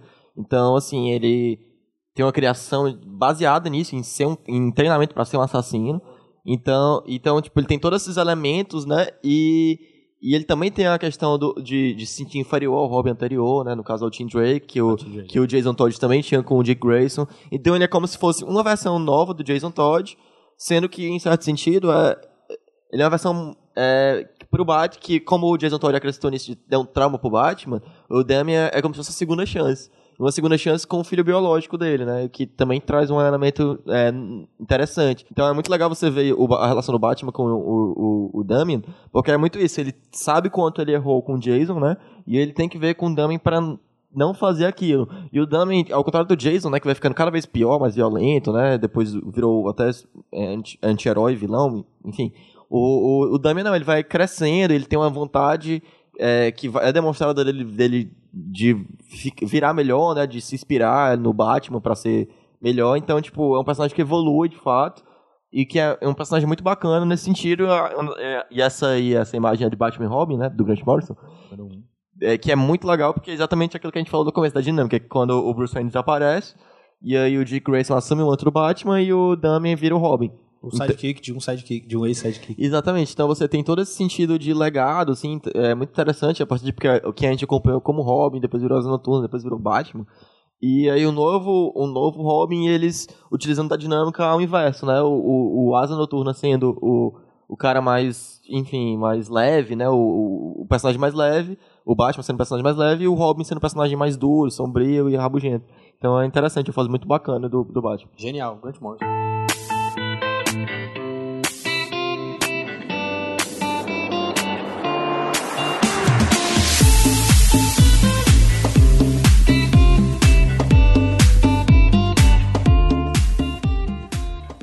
Depois que a gente fala do Menino Prodígio por excelência, a gente vai só. Basicamente, a gente parou muito tempo no slide do Robin, porque ele é o grande sidekick, né? O sidekick dos sidekicks, como eu falei. Só uma coisa, coisa que eu sempre achei bizarro no Robin, porque ele usava, tipo, essa roupa aí, que ele vinha andar 100 minutos, tipo, e tem histórias que ele tá, tipo, tá nevando em gota e ele tá com essa mesma roupa. É, cara. E, tipo, o, Robin, o Batman, ele tá com um agasalhozinho, mas ele não, tá do mesmo jeito. É Porque o Robin é o Robin, né, cara? Se o, pode, se o Batman pode, todo Robin também pode. Então a gente vai Pode. falar rapidamente sobre também as outras, os outros sidekicks, é. né? Falando também sobre a Bat-família. É, é complicado porque na DC, assim, você, muita gente cutuca a editora, tipo, de do quanto o Batman domina a editora, principalmente de 2000 pra cá, do ano 2000 pra cá. E é um ciclo meio vicioso, assim, porque o Batman traz os melhores autores, né? Porque é o que vende mais. Então eles podem pagar os melhores roteiristas. E aí os melhores roteiristas fazem as melhores histórias. E aí continua. E aí a família do Batman vai crescendo, porque eles vão acrescentando personagens. E você tem todos esses conceitos incríveis. A gente demorou muito, porque cada Robin, até o Jason Todd, tem uma, tem uma coisa muito legal pra você comentar. O canto, o cantinho lá do, do universo DC, onde tem o Batman, Gotham, virou, por causa de tantos personagens coadjuvantes, tantos sidekicks, virou meio que a escola do Batman para jovens superdotados, né? Porque tem muitos personagens assim, quando na verdade e há quem diga que o Batman é um cara solitário, né? Apesar de, de tantos personagens que ficam perto dele. Tem muita gente que cutuca a editora de tipo, é realmente um cantinho e saem as melhores histórias e os melhores conceitos. Por exemplo, você tem a, a Bárbara, a Batgirl, Barbara Gordon, a primeira Batgirl, que o muito interessante dela é aquilo, tipo, se o Dick Grayson prova que o Batman funciona como pessoa, né? Ele, ele foi lá e ele salvou a criança ali. A Bárbara prova que o Batman funciona enquanto conceito, porque ela é a primeira a enxergar no Batman a oportunidade de fazer uma coisa boa e escolhe participar, sem trauma, é, escolhe participar, vira Batgirl. E depois, quando ela vira Oráculo, ela tem que se reinventar completamente. Ela se torna um personagem ainda mais interessante. Essa reinvenção da Batgirl é uma das coisas mais legais que tem, né? De Batgirl para Orá- Oráculo, né? Porque, tipo, ela sofre esse trauma, né? Fica paraplégica. E, e ela se tornar uma super-heroína mesmo paraplégica, né? Tudo bem, é um informante e tudo mais, mas enfim. é Ela- incrivelmente importante. É, super-heroína, exatamente, super- Tudo que conta. E e ela virar isso é uma coisa muito bacana, até porque você tem uma super-heroína paraplégica quase. Enfim, não, não tem muito, né? Eu acho que não, não lembro outros exemplos. E a maneira como ela supera esse trauma e consegue arrumar um sentido de vida após esse trauma é muito bacana, tipo. E é um personagem mu- muito grande, né? Depois disso. Depois ela, hoje em dia não acontece mais isso, É, né? Ela voltou. voltou. Não, Mas e- Oráculo é um personagem muito massa. quando ela vira Oráculo, a mesma- o me- as mesmas ideias do Robin se aplicam a ela, assim, tipo, ela era Batgirl e ela enfrentava todos esses vilões do Batman. O que, é que ela vai fazer quando eles descobrirem ela como Oráculo? E tem essas histórias. Quando invadem o covil dela, o covil, né, o lugar, a torre de vigilância lá, que é onde ela ficava, como ela vai lidar com eles? Ela mal conseguia quando ela podia andar, como ela vai fazer agora. São todas histórias muito empoderadas, assim, são, são realmente ótimas histórias. É um ótimo conceito. Infelizmente, eles abandonaram. Aí tem as outras Batgirls, que é a Cassandra Cain, que também é um ótimo conceito. É, É a melhor lutadora, né, dela. o- no ano 2000, que é quando ela é introduzida, você tinha uma época muito cerebral, assim, dos, do Batman, dos parceiros do Batman. Você tinha o Tim Drake, que era que se destaca pelo, pelo intelecto, tanto é que ele é o único que é mais associado a uma arma, que é o bastão. E você tem a Bárbara Gordon virando um oráculo. A Cassandra Cain, ela é, ela, a origem dela é que ela foi aprisionada pelo pai dela, que era um assassino de aluguel, e ele foi, ela foi aprisionada num quarto escuro pelos primeiros anos da infância, e aí isso ia ensinando a lutar, ensinando apenas a lutar. E nunca falava com ninguém. E aí isso redesenhou o cérebro dela, e ela não sabe falar, não sabe ler, mas ela, ela consegue ler os seus movimentos tão bem quanto ela leria um livro. Então ela é, ela é uma arma perfeita. Mas ela é algo que a família do Batman não tinha. Esse personagem, você tinha o Dick Grayson, que era o mais, que era o que mais dava ênfase- na fisicalidade. Mas a Cassandra, ela acrescenta muito nesse, muito, muito nesse sentido, porque é toda a parada dela. Ela, ela lê como lê você como um livro. Tem os quadrinhos em que ela está assistindo balé, por exemplo.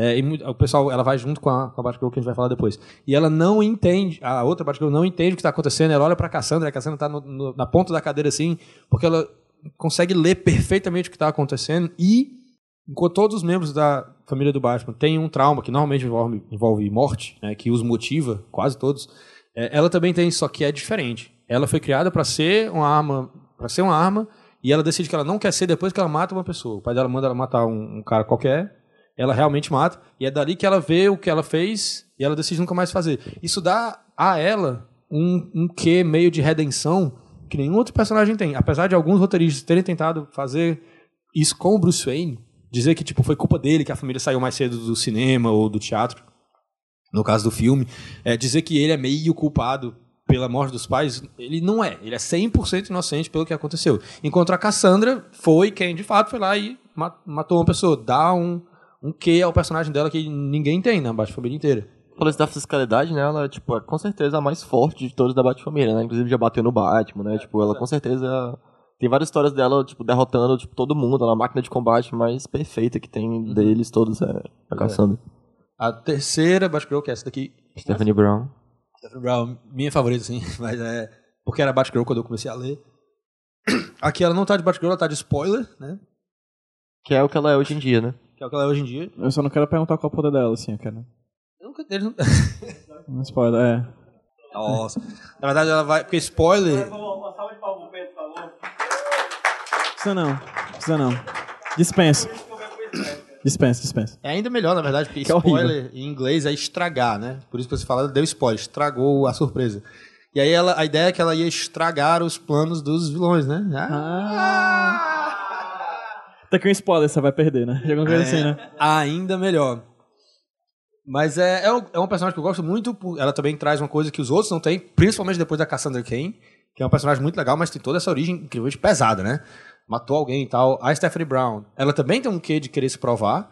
Ela é filha do mestre das pistas, do Clue Master, que é outro amálgama do Coringa, assim, que criaram com- ao longo dos anos. Que era um vilão Z do Batman, assim, mas era um vilão. E ela é filha dele e ela decide, e ela meio que vai redimir os pecados do pai, entendeu? Tá, É um outro conceito que também você não tem na Baixa Família. Tem a, a Cassandra Cain, mas não de uma maneira tão pesada. Ela é uma- mais bem resolvida, ela vai, vai, vai faculdade. A revista nova da Batgirl, que é tipo a Batgirl de Burnside, né, que já tá saindo aqui no Brasil, era a Stephanie Brown antes dos 952, quando ela era Batgirl. Assim, ela essa era aquela Batgirl. Ela é treinada pela Barbara Gordon, passa de novo aquela ideia de legado. E é, ela não é mais só legado do Batman, ela é legado da Barbara Gordon já. Ela é o sidekick da Barbara Gordon, na verdade. Outro sidekick de sidekick. Avançando o conceito de sidekick, que é disso que a gente tá falando, né? A gente tá falando só da Baixa Família. É, então ela avança o conceito de sidekick, mais uma vez. Então era um person outro personagem, vários conceitos muito legais. A Batwoman eu botei justamente pra gente fazer esse questionamento se ela é ou não sidekick. É, ela, Ela, não... ela inicialmente nasceu como um interesse romântico, né? O ah, quando, na época, 1956, né, foi publicado é, 54. 54. O 56 foi silêncio- o Comics Code. É, o silêncio dos 54, inocentes, não. A Sedução do Inocente, dos Inocentes, sedução dos inocentes. Sempre fala sedução dos inocentes, é a sedução do inocente. que é um livro de um psicólogo, né, o Fre- Frederick Verton, que é, O cara Ent- mais homenageado pelo Smash, né? Todo Smash a gente... Todos mais a gente fala fala. dele, né? Pois é, mas uma das coisas que ele fala, que, que, enfim, tinha no livro, né, que o livro ficou famoso porque ele dizia que a Mulher Maravilha incentivava o lesbianismo, né, que o, que o, que o super-homem é um ideal nazista, e ele falava que o Batman e Robin era- tinham uma relação de pederastia, né? E o... E, e aí eu, tipo... Uma das coisas que... Uma das reações da DC Comics à época a esse livro, né, esse boato de que o Batman e Robin são gays, têm uma relação homossexual, que até hoje ainda perdura, de certa forma, né, muita gente ainda conhece os dois personagens a partir disso, eles criaram um personagem que era basicamente só pra ser a mulher do Batman, né? A Batwoman, que era uma personagem totalmente estereotipada, né? Ela, as armas dela eram batom, ela andava com uma bolsa, uma bate-bolsa, enfim. E ela, ela queria acompanhar o Batman, não, não pra combater o crime, mas porque ela queria é, acompanhar o, o namorado dela na noite, não queria deixar ele sozinho. Enfim, ela ficava, cozinhava pros dois. Enfim, era uma personagem muito estereotipada no sentido do feminino, né? Assim, do, do sentido machista. E aí ela surgiu por causa disso, não, não permaneceu por muito tempo, acabou sendo abandonada exatamente por esse conceito meio bobo. E ela, e ela Está, está na cronologia atual, né? O Grant Morrison trouxe de volta. exatamente, a Francocidade de Prata, muitos, um, um dos muitos que o Grant Morrison gosta de revirar ali. E, o, e, a, e ela foi traz, ela, trouxeram ela de volta nos novos- no, na minissérie 52, né, maxi série 52, que é, que é trouxeram ela como uma mulher lésbica, rica, que é uma versão quase rica do. É uma versão. É, é a versão mais próxima do Batman que, se, que se existe da Batfamília, porque ela é uma mulher. Assim como o Bruce Wayne, de certo modo, ela é uma pessoa é, muito rica, que passou a vida inteira treinando pra ser super. Enfim, pra ser super forte e tal. E então ela. Ela, é uma, ela, ao invés de ser um sidekick, ela é, tipo, um, tá numa situação de paridade ali com o Bruce Wayne, assim, tem uma. Eles dois se equivalem, de certo modo, né? E aí ela se inspira no símbolo do Batman pra, a- pra também combater o crime. Ela perde a mãe, né? Quando é criança tem também outro. Exatamente. E aí ela ela a- assume muito da Batwoman, né? Tem uma época que ela namora até a René Montoya, né, eu acho. Sim. E depois ela começa a namorar a Meg Sawyer, né? Com pai de casamento. Enfim, é uma personagem muito interessante que foi exatamente por. O mais interessante dela é muito isso, que pegaram um conceito completamente machista e fizeram uma personagem feminina muito forte, né? Empoderada, de certa forma. E, de um- de um- e que até hoje, tipo, hoje, durante o tempo, a revista Detective Comics, né? Ela era a protagonista, que é a revista principal do Batman. Sim. E eh, hoje em dia tem esse super grupo aqui de, de sidekicks do Batman. E ela é a líder, né? Porque o Batman chamou ela pra liderar esse grupo e o Batman meio que aparece claro que o Batman tá meio que por trás e tal, mas ela que comanda o grupo de fato, né? Que é um grupo que tem o Red Robin, que é o Tim Drake, a Spoiler, Stephanie Brown e o cara de barro, que também meio que virou. E a Cassandra Cain aqui. E pronto, a Cassandra Cain também. É, é... Como é o nome dela agora? É, órfã. Órfã, ah, órfã. Pois é. E aí a, a líder é a uma que treinou todos eles, né, pra ser. E é, um, e é interessante, assim, o conceito dela, né? Sim. Então, é, exatamente.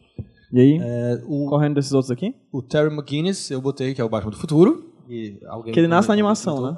Ele é da animação. E é legal, falando de sidekick, E aí a gente, só pra pontuar, aqui é um momento onde um protagonista se torna sidekick, ou se exatamente torna quem é o coadjuvante, sidekick de quem e o aqui. protagonista é o, seria o coadjuvante, né? Porque esse desenho existe numa realidade em que o Bruce Wayne foi o Batman, se aposentou, e tem um novo Batman. Quem é o sidekick de quem, entendeu? É Sim. muito legal pensar sobre isso.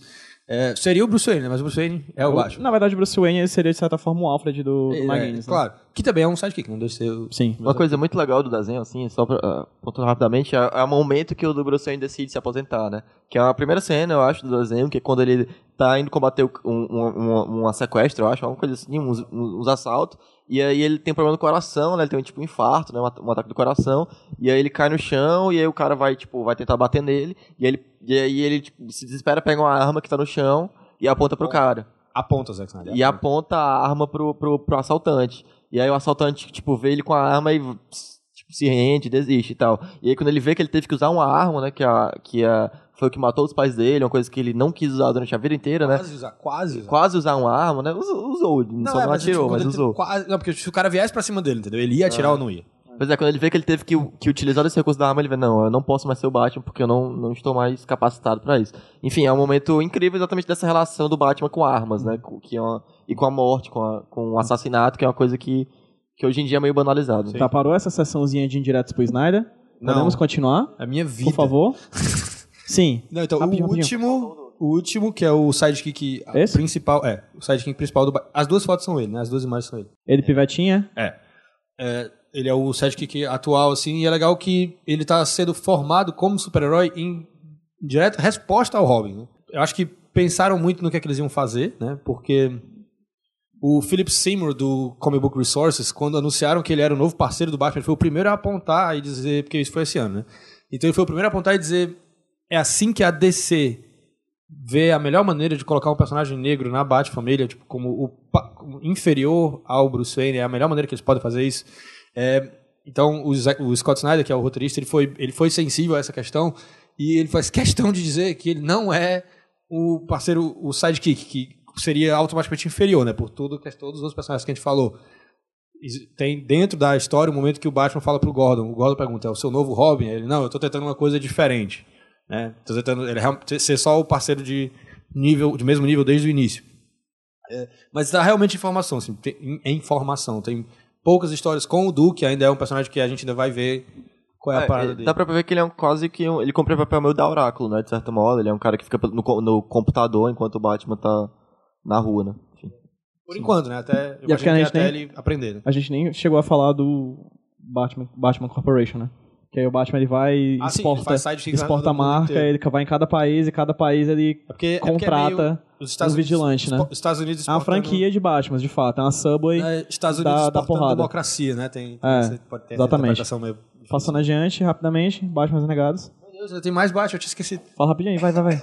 Não, o Lucas mandou botar os renegados. Não, mas pode falar. Não, mas eu não sei não. É tudo... gosto dos renegados. O quê? Ah, tá bom. Não, é, quando o Batman brigou com a Liga da Justiça ali, é, porque a Liga da Justiça não queria fazer a vontade do menininho mimado, né? Que é o que o Batman é. E aí ele disse, pois se a Liga da Justiça não vai fazer o que eu quero, eu vou criar o meu, minha própria equipe, que são os meus novos parceiros, que são os Renegados. Que é, eu acho um conceito muito interessante, porque nos anos 70 você pega esses personagens que até hoje você tem, primeiro esses personagens que eram extremamente B na DC, tem o Metamorfo, A dizer que eles são B é, muito, é muita generosidade, viu, bicho? Não, a Halo, ela é tipo Z, assim. a palavra. É. O Raio Negro, ele teve na Liga da Justiça e o Metamorfo também, né? Os dois foram da Liga da Mas, é, é, mas até aí a, a Máxima já foi da, da Liga da Justiça também, né? É, mas então, é, é interessante primeiro ver o Batman num cenário que a gente nunca viu. Primeiro, líder, ele não é. Não gosta das interpretações de que o Batman é o líder da Liga da Justiça. Ô, cara, eu ia só pra dizer que depois o Asa Noturna vira o líder dos Renegados, que é o sidekick, que vira líder de uma equipe de adultos, não só mais o sidekick líder de uma equipe de sidekick, mas o sidekick líder de uma equipe de pessoas que nunca foram sidekicks. E ele foi o sidekick que tava lá pra liderar. Uma liguinha, uma Liga da Justiça Júnior. Assim. Mas vale a pena, os Renegados são, tem várias histórias muito legais. É, uma coisa também passando rapidamente, a família Marvel é algo muito interessante dela, né, que eles inauguram a ideia de versão derivativa, né? Tipo assim, porque até então o, o Sidekick era realmente um parceiro mirim, tipo, era outra coisa, né? O, o, o Sidekick mais conhecido era o Robin, que tinha um contraste ali, era diferente do Batman. A família Marvel inaugura muito essa ideia do, do, do parceiro que é um, derivado, que é mais jovem, né? Como o Capitão Marvel Jr., então a Mary Marvel, que é a, que é a versão feminina, que depois virar um- uma febre total, né? Todo personagem meio que tem, vai ter She-Hulk na Marvel, né? Na, na, na DC tinha até o Supergirl, enfim. A ideia de, de uma versão derivativa surge muito a partir da família Marvel. É- não, não o mesmo cara, na verdade, que criou a Supergirl, criou a Miss Marvel, né? Que era o Otto Binder, que ele reciclava as ideias dele. Mas é... É, pois é, o mais legal do Capitão Marvel é a origem, né? Você de, chegou a superar o Superman em questão de vendas, né? Sim. O, que- o legal é que a galera que não escrevia a revista do Superman podia fazer a única coisa que a galera que escrevia não podia, que era ler a revista do Superman.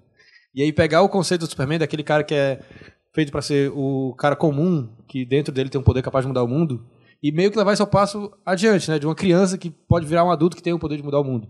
E quando você é criança e adultos determinam a hora de dormir, é, tem remédios, né? Curam doenças, são super poderosos, tudo que você quer ser é um adulto. Aí você cresce, descobre, tipo, emprego e ansiedade, perde um pouco da força. As contas começam a chegar, né? Começa a chegar, você vai ter que pegar fila no banco. É, perde um pouco da força, mas assim, na época que ele foi criado, o Capitão Marvel era um conceito assim fenomenal, superou o Superman. E aí criou tem a essa família inteira, de né? derivados. Tem a família inteira. Tem, Tem a o tio Mary Marvel, que é o senhorzinho ali. Tem o tio Marvel. Ó, barrigudinho e tudo. O poder dele é fazer super piadas no, no churrasco de sábado, né? Pavê pra comer. É pavê pra comer. É super pavê ou super pra comer, né? E tem até um coelho aqui, ó. Que diabo é isso? Tem o Hop, que você tem, é, que era o primeiro parceiro animal do Capitão Marvel. Mas até onde eu sei, ele era a versão Capitão Marvel de um universo de animais, entendeu? Ah, que Olha só que legal. Que legal.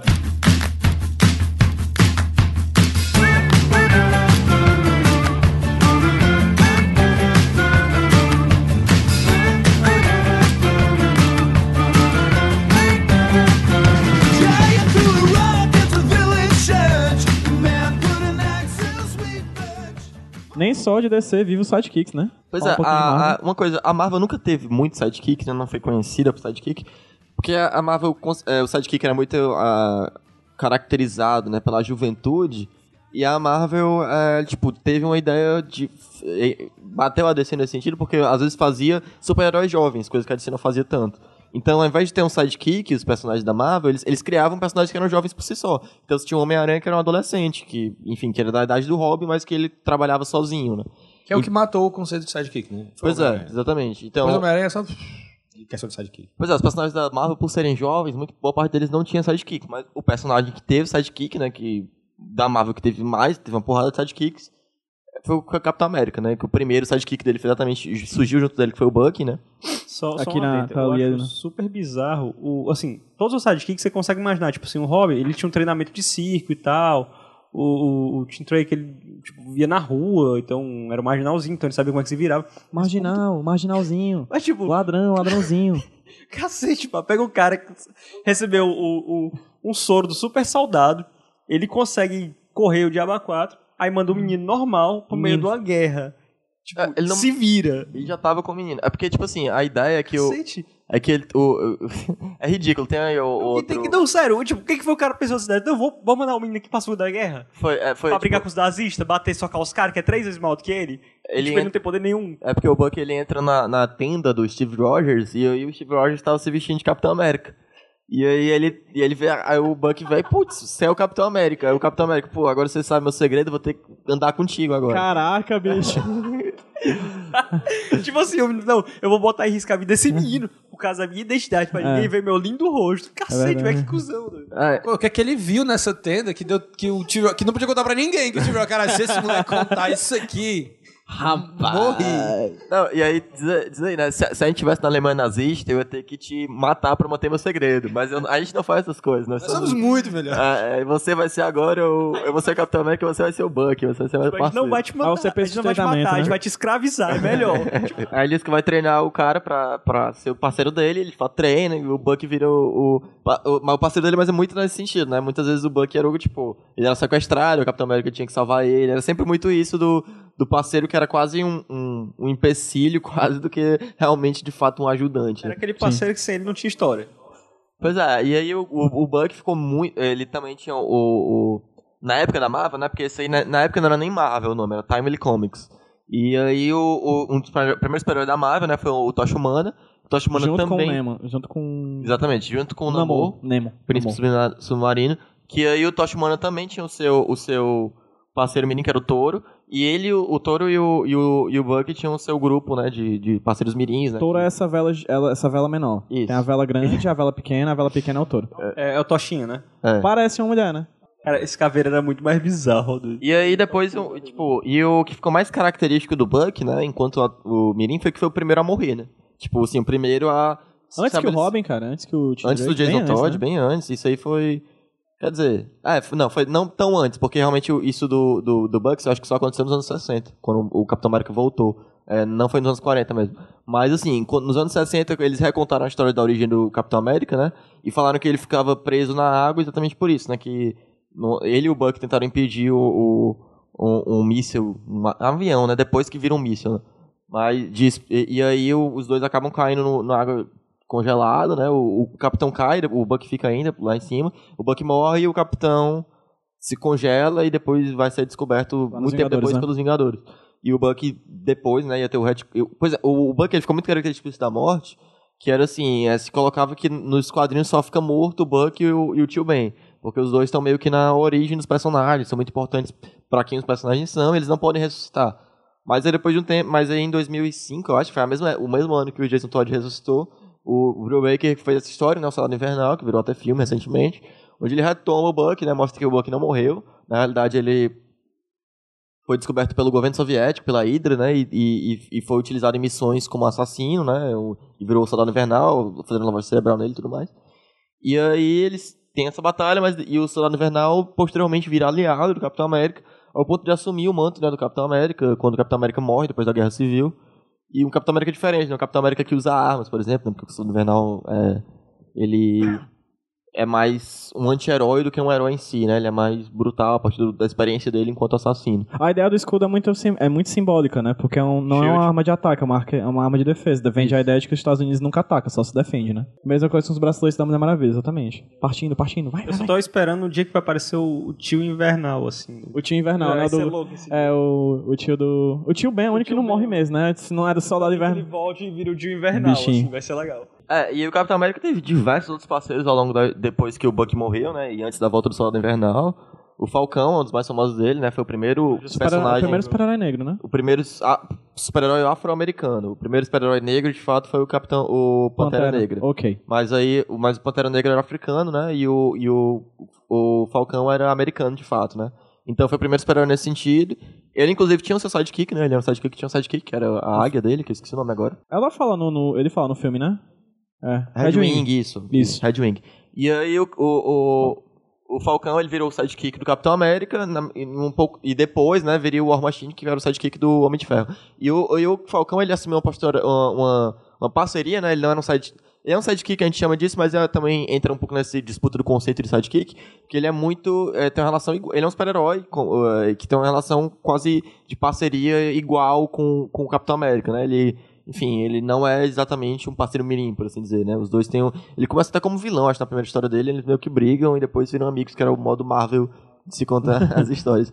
E aí, o Capitão América teve vários outros depois do Falcão mesmo, teve o Demolition Man, o... é, o- aquele cara lá atrás, eu não lembro o nome dele, tem, tinha o Jack Flag também, esse, o, o agente americano, né? Nesse caso é o Steve Rogers mesmo, mas depois teve o agente americano também, que usou essa mesma fantasia aí. A Marvel não- nunca teve muita questão, né? Uma coisa que a gente não falou muito depois é que depois da publicação do, do, do Sedução dos Inocentes, né? Passou um- algum tempo sem ter parceiros mirins mesmo. É, por uma questão de que parceiro Mirim é- teve essa ideia de pedofilia, né? De, de romantismo entre o parceiro Mirim e o, e o super-herói. Então os parceiros acabaram, os sidekicks acabaram não sendo às vezes muito mirins, mas mais velhos também. Isso foi uma coisa que foi mais estabelecida com o tempo. E, e a Marvel pegou muito isso, né? Depois, com o tempo, vou voltar pra ser mirim pra caramba, mas... Mas a, a Marvel pegou muito isso dos parceiros meninos, na real, serem na mesma idade. Não, não, serem parceiros meninos, serem sidekicks, né? E aí o, o, um outro muito famoso é o Rhodes, né? O, que é o Coronel Rhodes, que ele começou assumindo o, o papel do Homem de Ferro algumas vezes, porque o, o às vezes o, o Tony Stark precisava estar num canto, precisava que o, o Homem de Ferro estivesse em outro ao mesmo tempo pra não ter suspeitas de que são a mesma pessoa e tudo mais. E aí o, o Rhodes fazia muito isso, até o momento que o, que o, o, o Tony Stark não pôde ficar sendo como... É, uma época que ele não podia atuar como Homem de Ferro e botou o, o Rhodes pra ser, o, de fato, o Homem de Ferro. Sendo que aí, o- com, com- quando ele voltou a ser Homem de Ferro, o Rhodes virou máquina de guerra, né? Que é o parceiro do... O maior amigo do Tony Stark, né? O cara que tá sempre ali com ele. E que também não é uma coisa de parceiro mirim, de certa forma, né? Embora seja, a, a roupa dele seja feita pelo Tony Stark, existe uma relação de respeito e de certa... é, enfim, de, uma igua- é, de igualdade entre eles. né? Passando. Esse aí é um, um sidekick talvez mais famoso da Marvel, né? Que é o Rick Jones. Que é o sidekick que não faz porra nenhuma, né? Que é o que ele, ele, ele surge com o Hulk. É o, o Bruce Banner, tipo, ele, Ele vira o salva ele, Hulk por causa do Rick Jones, porque o Rick Jones ele, ele tá lá no. no, no- vai, sa- vai ter a explosão, né? De raios gama, teste nuclear lá. E aí o Bruce Banner, ah, não, tem que salvar esse moleque, aí empurra ele pra um canto que o moleque fica longe da explosão, mas aí acaba que o próprio Bruce Banner acaba sendo afetado e vira o Hulk, né? E aí, como o, o, aí o Rick Jones diz, né, pô, agora você só virou o Hulk por minha causa, então agora eu vou ficar com você. E ele virou, virou amigos, ficou andando pelo deserto. Eu lasquei teu ouvido, vou ficar aqui pra ver se tu se lasca de novo. E aí o Rick Jones acabou virando um, meio que um parceiro mirim de aluguel, assim. Ele, é, é um caso curioso, porque ele não é um parceiro mirim, não é um sidekick de, de um só super-herói, né? Começa como o Hulk, mas ele tem época que ele, que ele fica junto do Capitão América, e aí depois ele fica junto dos Vingadores em si mesmo, assim. Ele virou, tipo, o, o mascote dos Vingadores, né? E aí tem até, Meu um- Deus, cara. tem até uma saga Deprimente. de uma maneira até que, que era o do Snapper lá, né? Do moleque que, que é uma imitação um pouco daquilo, né? De uma criança no meio dos super-heróis. Até que ele uma, tem uma, tipo, uma evolução, isso aí na época da. que é o ápice dele, talvez, na época da Guerra Chris Crew.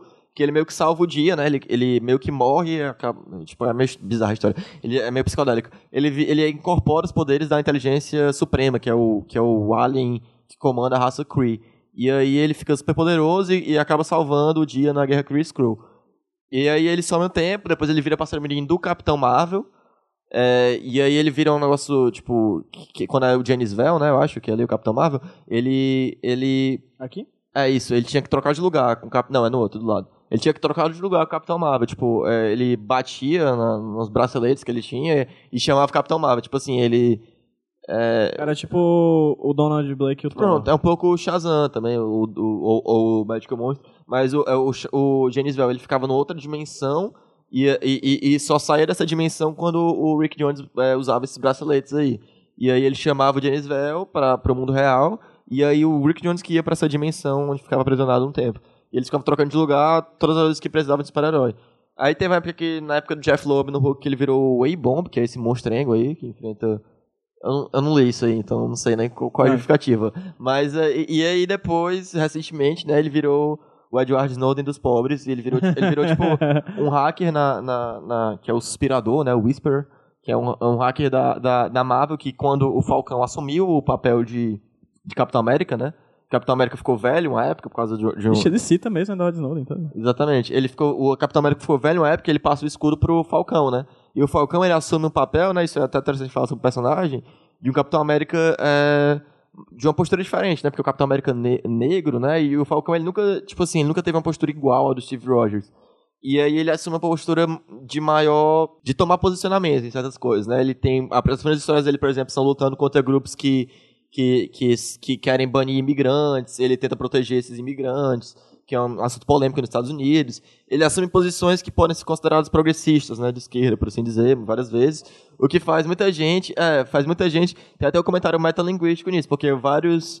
Vários é, comentaristas de política começaram a criticar esse Capitão América que se posicionava de uma maneira progressista, né? Passou na Fox News. E passou na Fox News, eles criticando, e aí no quadrinho mesmo acontece isso. No quadrinho ah, ah, tem a po- a população não aceita, no quadrinho eles botam, tem uma campanha com a hashtag é, devolve o escudo pra, pra ele devolver. Cap, né? Chama ele É, chamam ele de cap. Capitão América Fake, porque, exatamente, ah, tipo- porque ele não, é- não é aceito por parte da população porque ele é polarizante, né? enquanto o Steve Rogers é aceito por todo mundo, o Capitão América Negro não, ele O é... Nick Spencer, que é o roteirista dessa edição, ele previu perfeitamente como as pessoas iam reagir à revista. Porque ele escreveu o roteiro dessa edição quatro meses antes dela ser publicada. E ele previu exatamente o que ia acontecer. Fox News, as pessoas com raiva, fake cap e tal. É, exatamente. E aí, e aí muita gente comentou, né, que ah, o Capitão América, se vocês querem um Capitão América progressista, então criem o seu, né, não vamos mexer É, no nosso Capitão América. mexer no nosso Sendo que o Capitão América, quando ele foi criado, ele foi criado por dois judeus de esquerda, né, é, operários, né, de cla- classe operária, que queriam ver os Estados Unidos na, na Guerra Mundial, né. Do lado, do lado da Inglaterra, porque no ano da criação do Capitão América, antes dele ser criado lá nos anos 40, houve uma manifestação na Times Square para os Estados Unidos entrarem pró-eixo. É, pró-Alemanha nazista. Então, Exatamente. o- então e o, pessoal da Fox News, no nosso mundo, né, disse pra, tipo, tirem a política dos quadrinhos. É, eu acho que essa é a melhor opção.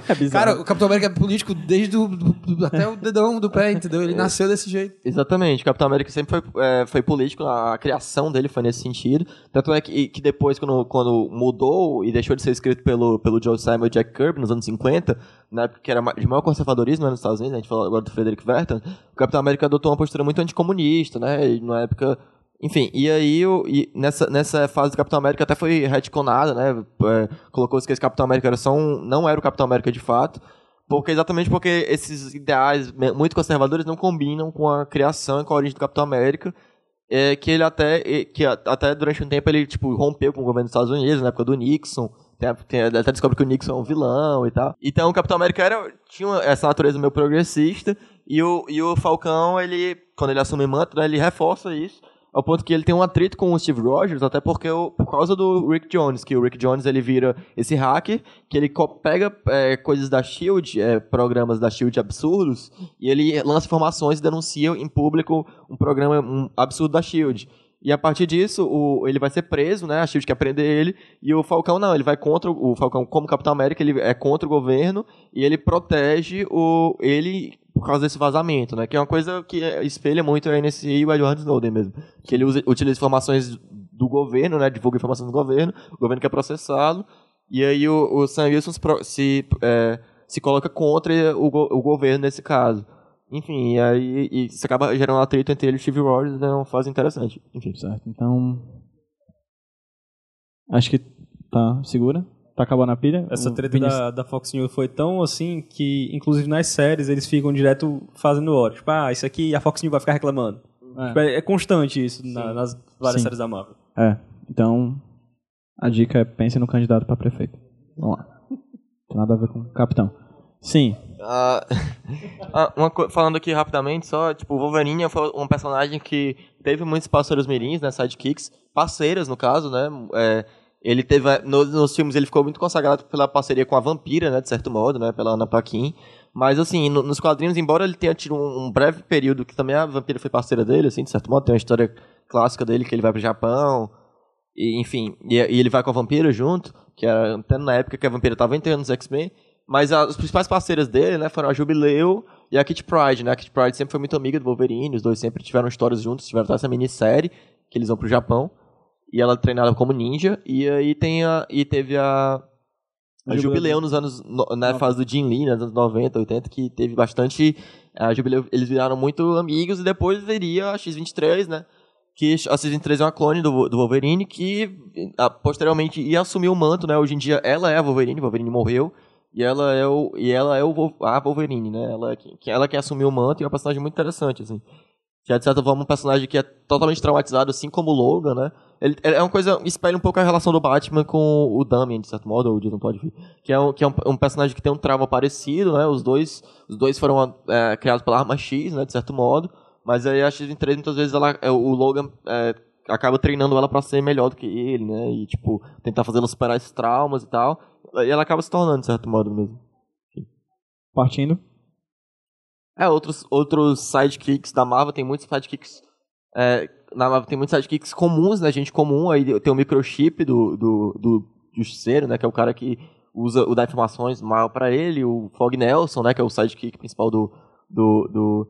É interessante uma Fog coisa. Nelson é muito legal de falar. É. É, o Fog Nelson é uma coisa muito bacana nele, é que, assim, uma coisa é, que é comum, né? Um trope que é muito comum no- no- nos super-heróis é a Dam- Damsel in Distress, né? A donzela em perigo, né? Que é uma mulher que está sendo posta em perigo para o super-herói salvar. E a Damsel in Distress do Demolidor é o Fog Nelson, coisa que é curiosa. Tipo, ele assume esse papel do cara que o Demolidor tem que proteger e tal. E pela amizade dos dois, nem sem um romance, né? Uma relação, a relação de amizade deles é muito interessante. E aí outro super outro sidekick famoso é o Wong, né? Que é o sidekick do, do Doutor Estranho, né? Que vai ser até que até, tipo, ele é um, é um sidekick meio polêmico, porque ele é um, ele é um sidekick que é meio que um estereótipo racista, né? Um mordomo asiático.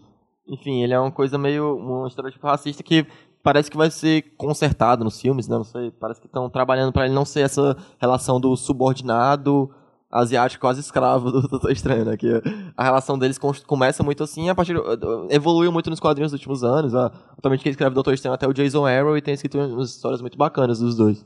E aí tem o Bob, a gente tá a Hydra, que é a sidekick do, do Deadpool, uma época também, que é... É, eles são parceiros, né? Uma relação... É, sidekicks, mas eles são... Os dois são amigos, né, no sentido. Uma coisa que é curiosa nisso X-Men é que os X-Men são muito... É uma escola, né? Então eles são adolescentes por si só. Então, assim, não tem sidekicks nos X-Men, porque, tipo, quem que seria os sidekicks? Porque eles já são adolescentes, né? Mas, assim, de certo modo, eles podem, eles próprios serem sidekicks, né? Do Xavier, é uma discussão que é, que é válida nesse sentido. Quer falar algo sobre isso? Eu- o que eu acho, é, não sei, eu acho que a gente mostra, a gente tá mostrando aqui como o conceito de sidekick é amplo, né?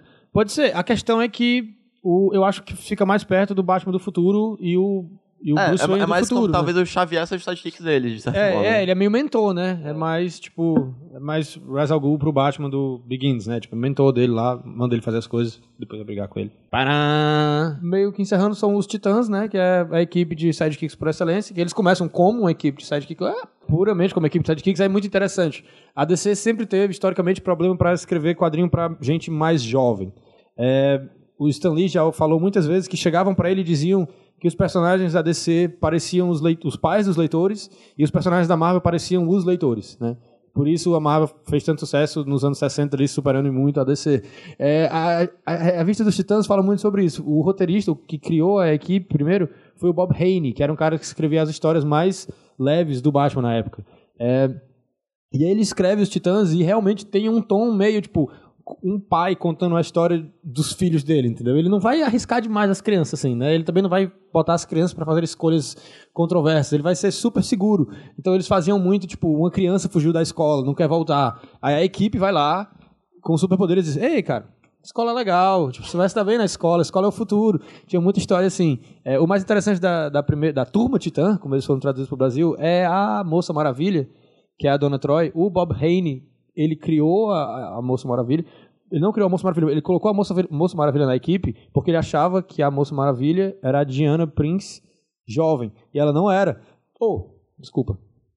É exatamente isso. Ele achava que a Moça Maravilha era um personagem diferente da Diana Prince. Ele achava que era realmente a Dona Troy. Mas não é verdade. A Moça Maravilha, ela era publicada como a Mulher Maravilha jovem. Era a mesma personagem, só que em duas revistas diferentes.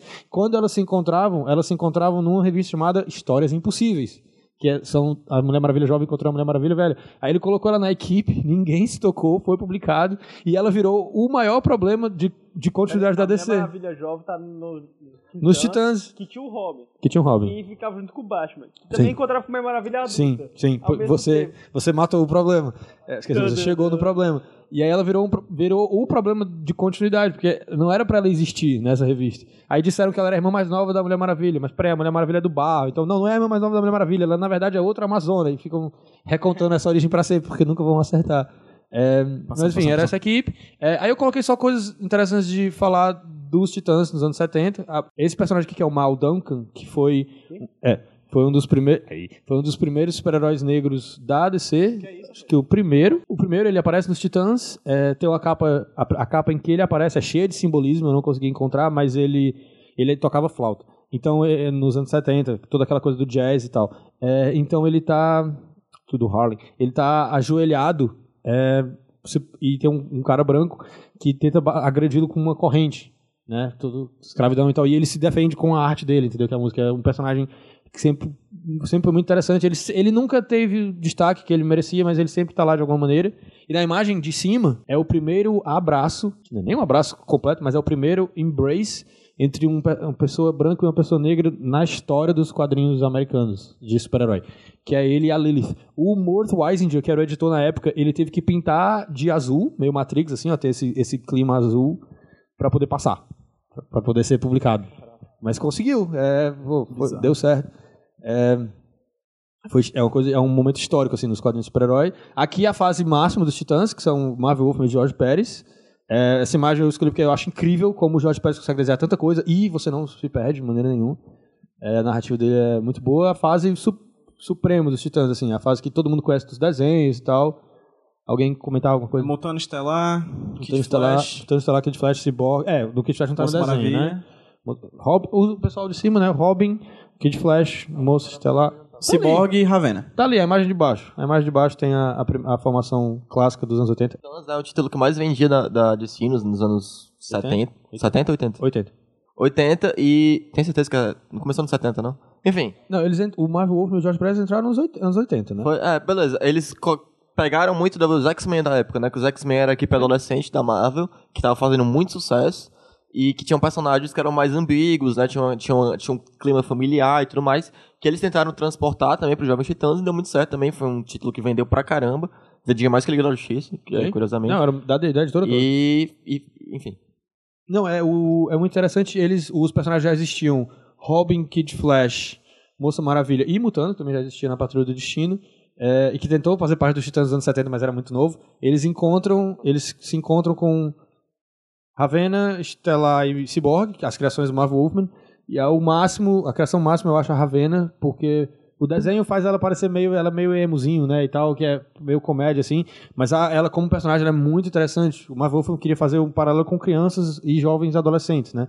Então ela é aquela, ela empata, né, ela percebe as emoções dos outros e ela é, e, e aí ela é, retro, ela é retraída, ela é aquela criança que vem de um lar destruído, né, que absorve a, a- a- as brigas dos pais, né, e que, e cria todo, toda uma série de traumas por causa disso. É um, o personagem mais interessante do, da fase toda. É, é na revista dos Titãs que o Dick Grayson deixa de ser Robin. Ele era um adulto que fazia faculdade ainda, usava cuequinha verde e sapatilhas verdes. Tava pegando Não mal. melhorou muito não, viu? Só pra constar. Ei, caraca, calças. Mas tudo Essa bem, Golden V tá tudo bem que a incrível. discoteca é a época da discoteca. Mas, pois é, é, é nos Titãs que ele troca, passa de Robin pra Asa Noturna. numa- Uma edição cheia de simbolismo. é, acontece nos Titãs. Ali tem outro membro dos Titãs, que é o Jaime Reis, que é o terceiro é, Besouro Azul da esquerda pra direita. É muito interessante em questão de legado, em questão de sidekick, porque só agora no Rebirth ele realmente é sidekick do segundo Besouro Azul, que é o Ted Cord, na revista que tá muito interessante. Mas ele é legal porque ele representa um legado que não começa na DC. O Besouro Azul era um personagem da Charlton, é, e que, foi que é uma editora que foi comprada pela DC nos anos 80. E então é um legado que começa fora da DC com o primeiro, com o Besouro Azul, que era o Ted Cord, depois disseram que tinha um, um Besouro Azul antes dele.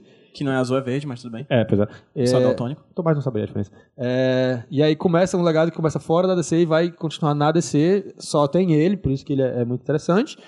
Lá, a última a edição da a, a imagem da direita, você tem a- os titãs do Marvel Wolfman graduados, todos eles. O Wally West virou o Flash, melhor Flash. O, Asa o Dick Grayson virou Asa Noturna. A Moça Maravilha. Nunca fizer, nunca teve um nome pra ela que pegou, né? Fora Moça Maravilha. Dona Troy. Toram Troia, exatamente. Tentaram fazer Troia, tentaram outros nomes, Troia, talvez o pior, é, e nenhum deles funcionou, deixaram como moça, deixaram como Dona Troy. É, e os outros não mudaram de identidade, mas eles é, viraram adultos, assim. Infelizmente, é, os 952 rebutaram tudo isso, no caso dos, deles, desses personagens, da pior maneira possível, porque eles tinham realmente se graduado. A, a Estelar fazia parte, e o Cyborg fizeram parte da última Liga da Justiça, pré-952, realmente passando toda essa ideia de legado, que eles começaram adolescentes, começaram, no caso de alguns, crianças, e viraram adultos, né, sozinhos e tal. Aqui, a- os Jovens Titãs dos anos 90 na DC, que era a, Liga da- que era a Justiça Jovem, que era escrita pelo Peter David. Tem o terceiro, tem o Robin Tim Drake, o Impulso, que era o neto do Barry Allen do futuro. O, o Neto do Allen do futuro. neto do Allen do futuro. Que, que é um personagem incrível, incrível. Ok. No- ele, ele é do futuro e ele, Ele é é, neto de ele um foi cara do futuro, cara. Ele é ele foi criado é, num mundo de videogame. Ele foi ele cresceu numa, em realidade virtual assim. Ele não entendia a noção de perigo. E a última imagem, que é o questão de sidekick e legado, que é um também que não tem muito, que é a, a Rose Wilson, a Ravager, ela é filha do vilão, do, do Slade, né, do Exterminador. E ela também naquela ideia de redimir os pecados do pai. Ela tá na revista do Exterminador, deram um poder novo pra ela, que funciona muito bem, realmente super poder, e vale muito a pena ler. Acabamos mais um Smash. Nosso... Obrigado. Nosso primeiro Smash aqui no Porto Iracema. É... Queria agradecer enormemente ao Porto, né? A Escola Porto Iracema, que faz parte da, dos trabalhos aqui do Instituto Dragão do Mar, consequentemente o governo do estado também. Gostaria de agradecer a todas todas essas instituições. A Regeek, que esse mês não consegui, a gente não conseguiu brinde por causa dessa mudança louca de espaço, a gente não conseguiu entrar em contato com eles e tal. Mas já falei com o Leanderson, que é da Regeek, mês que vem nós teremos sim brindes aqui no, no, no papo, no próximo Smash. Agradecer muito ao Tapioca Mecânica, na figura do Biel, que foi o cara que basicamente montou a apresentação. É isso, eu Muito obrigado. Falo. Muito obrigado, palmas pro Biel, gente. Muito obrigado mesmo. Não, o Tapioca é um site incrível, tem várias coisas legais. De novo, é, a gente produz principalmente em texto hoje, apesar de ter uns- um vídeo ou outro no canal, mas não vamos no canal ainda. Vão no site ver os textos, é, mas pro ano que vem a gente tem muitas coisas muito legais planejadas. Mas os textos são legais. tapiocamecânica.com.br, tem muita coisa boa lá. Siga a gente no Instagram, Tapioca Underline Mecânica. É, e no Facebook, procurem Tapioca Mecânica, vocês vão achar, assim como no Facebook, facebook.com.br pra vocês saberem os eventos mensais que a gente realiza. E os podcasts semanais do HQ Sem Roteiro, que é o podcast do, H, do, do, do Avantcast, que semana que vem vai sair essa conversa que a gente teve aqui hoje lá no site, na Avantcast. Procurem no, quem, quem ouve podcast, procura no agregador de podcast de vocês, Avantcast, que vocês vão achar o nosso feed. É, só chega lá no site, site da gente lá, avantcast.com. O site tá massa. Tá. Avantcast.com. um cara legal, né? É, comentem, por favor, deem feedback, diz que tá uma merda, mas pelo menos É, respondam alguma sempre que coisa. vocês comentam, eu recebo por e-mail assim, o legal, o cara tá É. comentando. Tu viu o comentário de ontem? Excelente. Eu não, não cheguei a abrir porque eu Foi assim, ó. Fez. Muito bacana. Uou. Excelente. Nossa, é melhor do que. Vai se foder, né? Tipo, é bem melhor. É, Né? porque se for tipo, E aí, Falando passa- como alguém que já ouviu nos comentários do site, vai, vai se fuder, sabe Passei, de nada, passei. então realmente. Só a gente fazendo um pequeno jabá, daqui a exatamente um mês, dia 19 de novembro, a gente vai participar, nós do Avantcast e a gente e o pessoal do Tapioca Mecânica também vamos participar do e-Geek Festival, acho que sim, seria assim, não é? Y Geek Festival, que é um, um evento de geek da IASG, vai acontecer no IASG da Aldeota, certo? Quem nos convidou foi o Carlos Tourinho, que é podcast e professor do IASG. Ele convidou a gente pra lá, dia 19, de 14 às 18, a gente vai participar de dois painéis. Um sobre Doutor Estranho, mais ou menos um Smash sobre Doutor Estranho, assim, mais ou menos um Expresso com Tapioca, né? Que também é um evento que o pessoal do Tapioca faz. E outro painel que a gente vai fazer um vínculo entre a história da humanidade, a história recente da humanidade e os super-heróis, né? A gente vai fazer um, um, um apanhado histórico, tipo... Vamos falar a verdade, essa é a história do, do universo, na verdade. É, é verdade, é. Sabe 2001? Tipo isso. Ei, podia começar assim. Pam. É, começando com. Enfim. É, e aí a gente vai fazer esse paralelo entre super-heróis e a história, certo? O que a história influenciou no super-herói e o que o super-herói influenciou na história. A gente vai fazer esses dois painéis Nada ambicioso. lá. E em novembro, certo, blá. estaremos aqui falando sobre quadrinhos e guerra, certo? É o tema que a gente vai conversar no mês que vem. Vai ser um trabalho danado. A gente vai, vai fazer só uma tiro, porrada e bomba. é, Vai ser tiro, porrada e bomba. A gente vai falar sobre quadrinhos e guerra em novembro. Muitíssimo obrigado, gente. Muito obrigado mesmo. E a gente se vê no mês que vem. Tchau, tchau. Mexican Institute of Soul. you know I put it down. When I smile,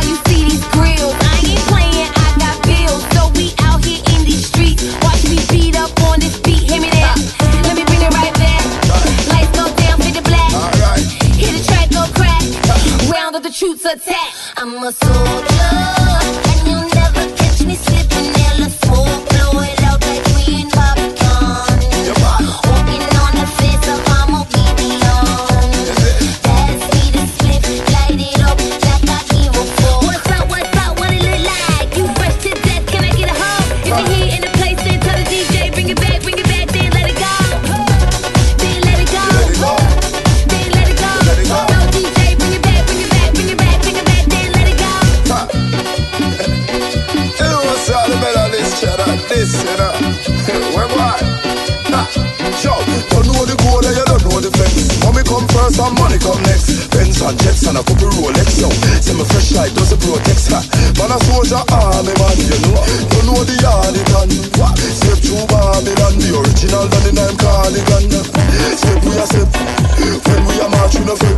So, all was in trip, we will connect it just like internet. Tell them man a soldier. What?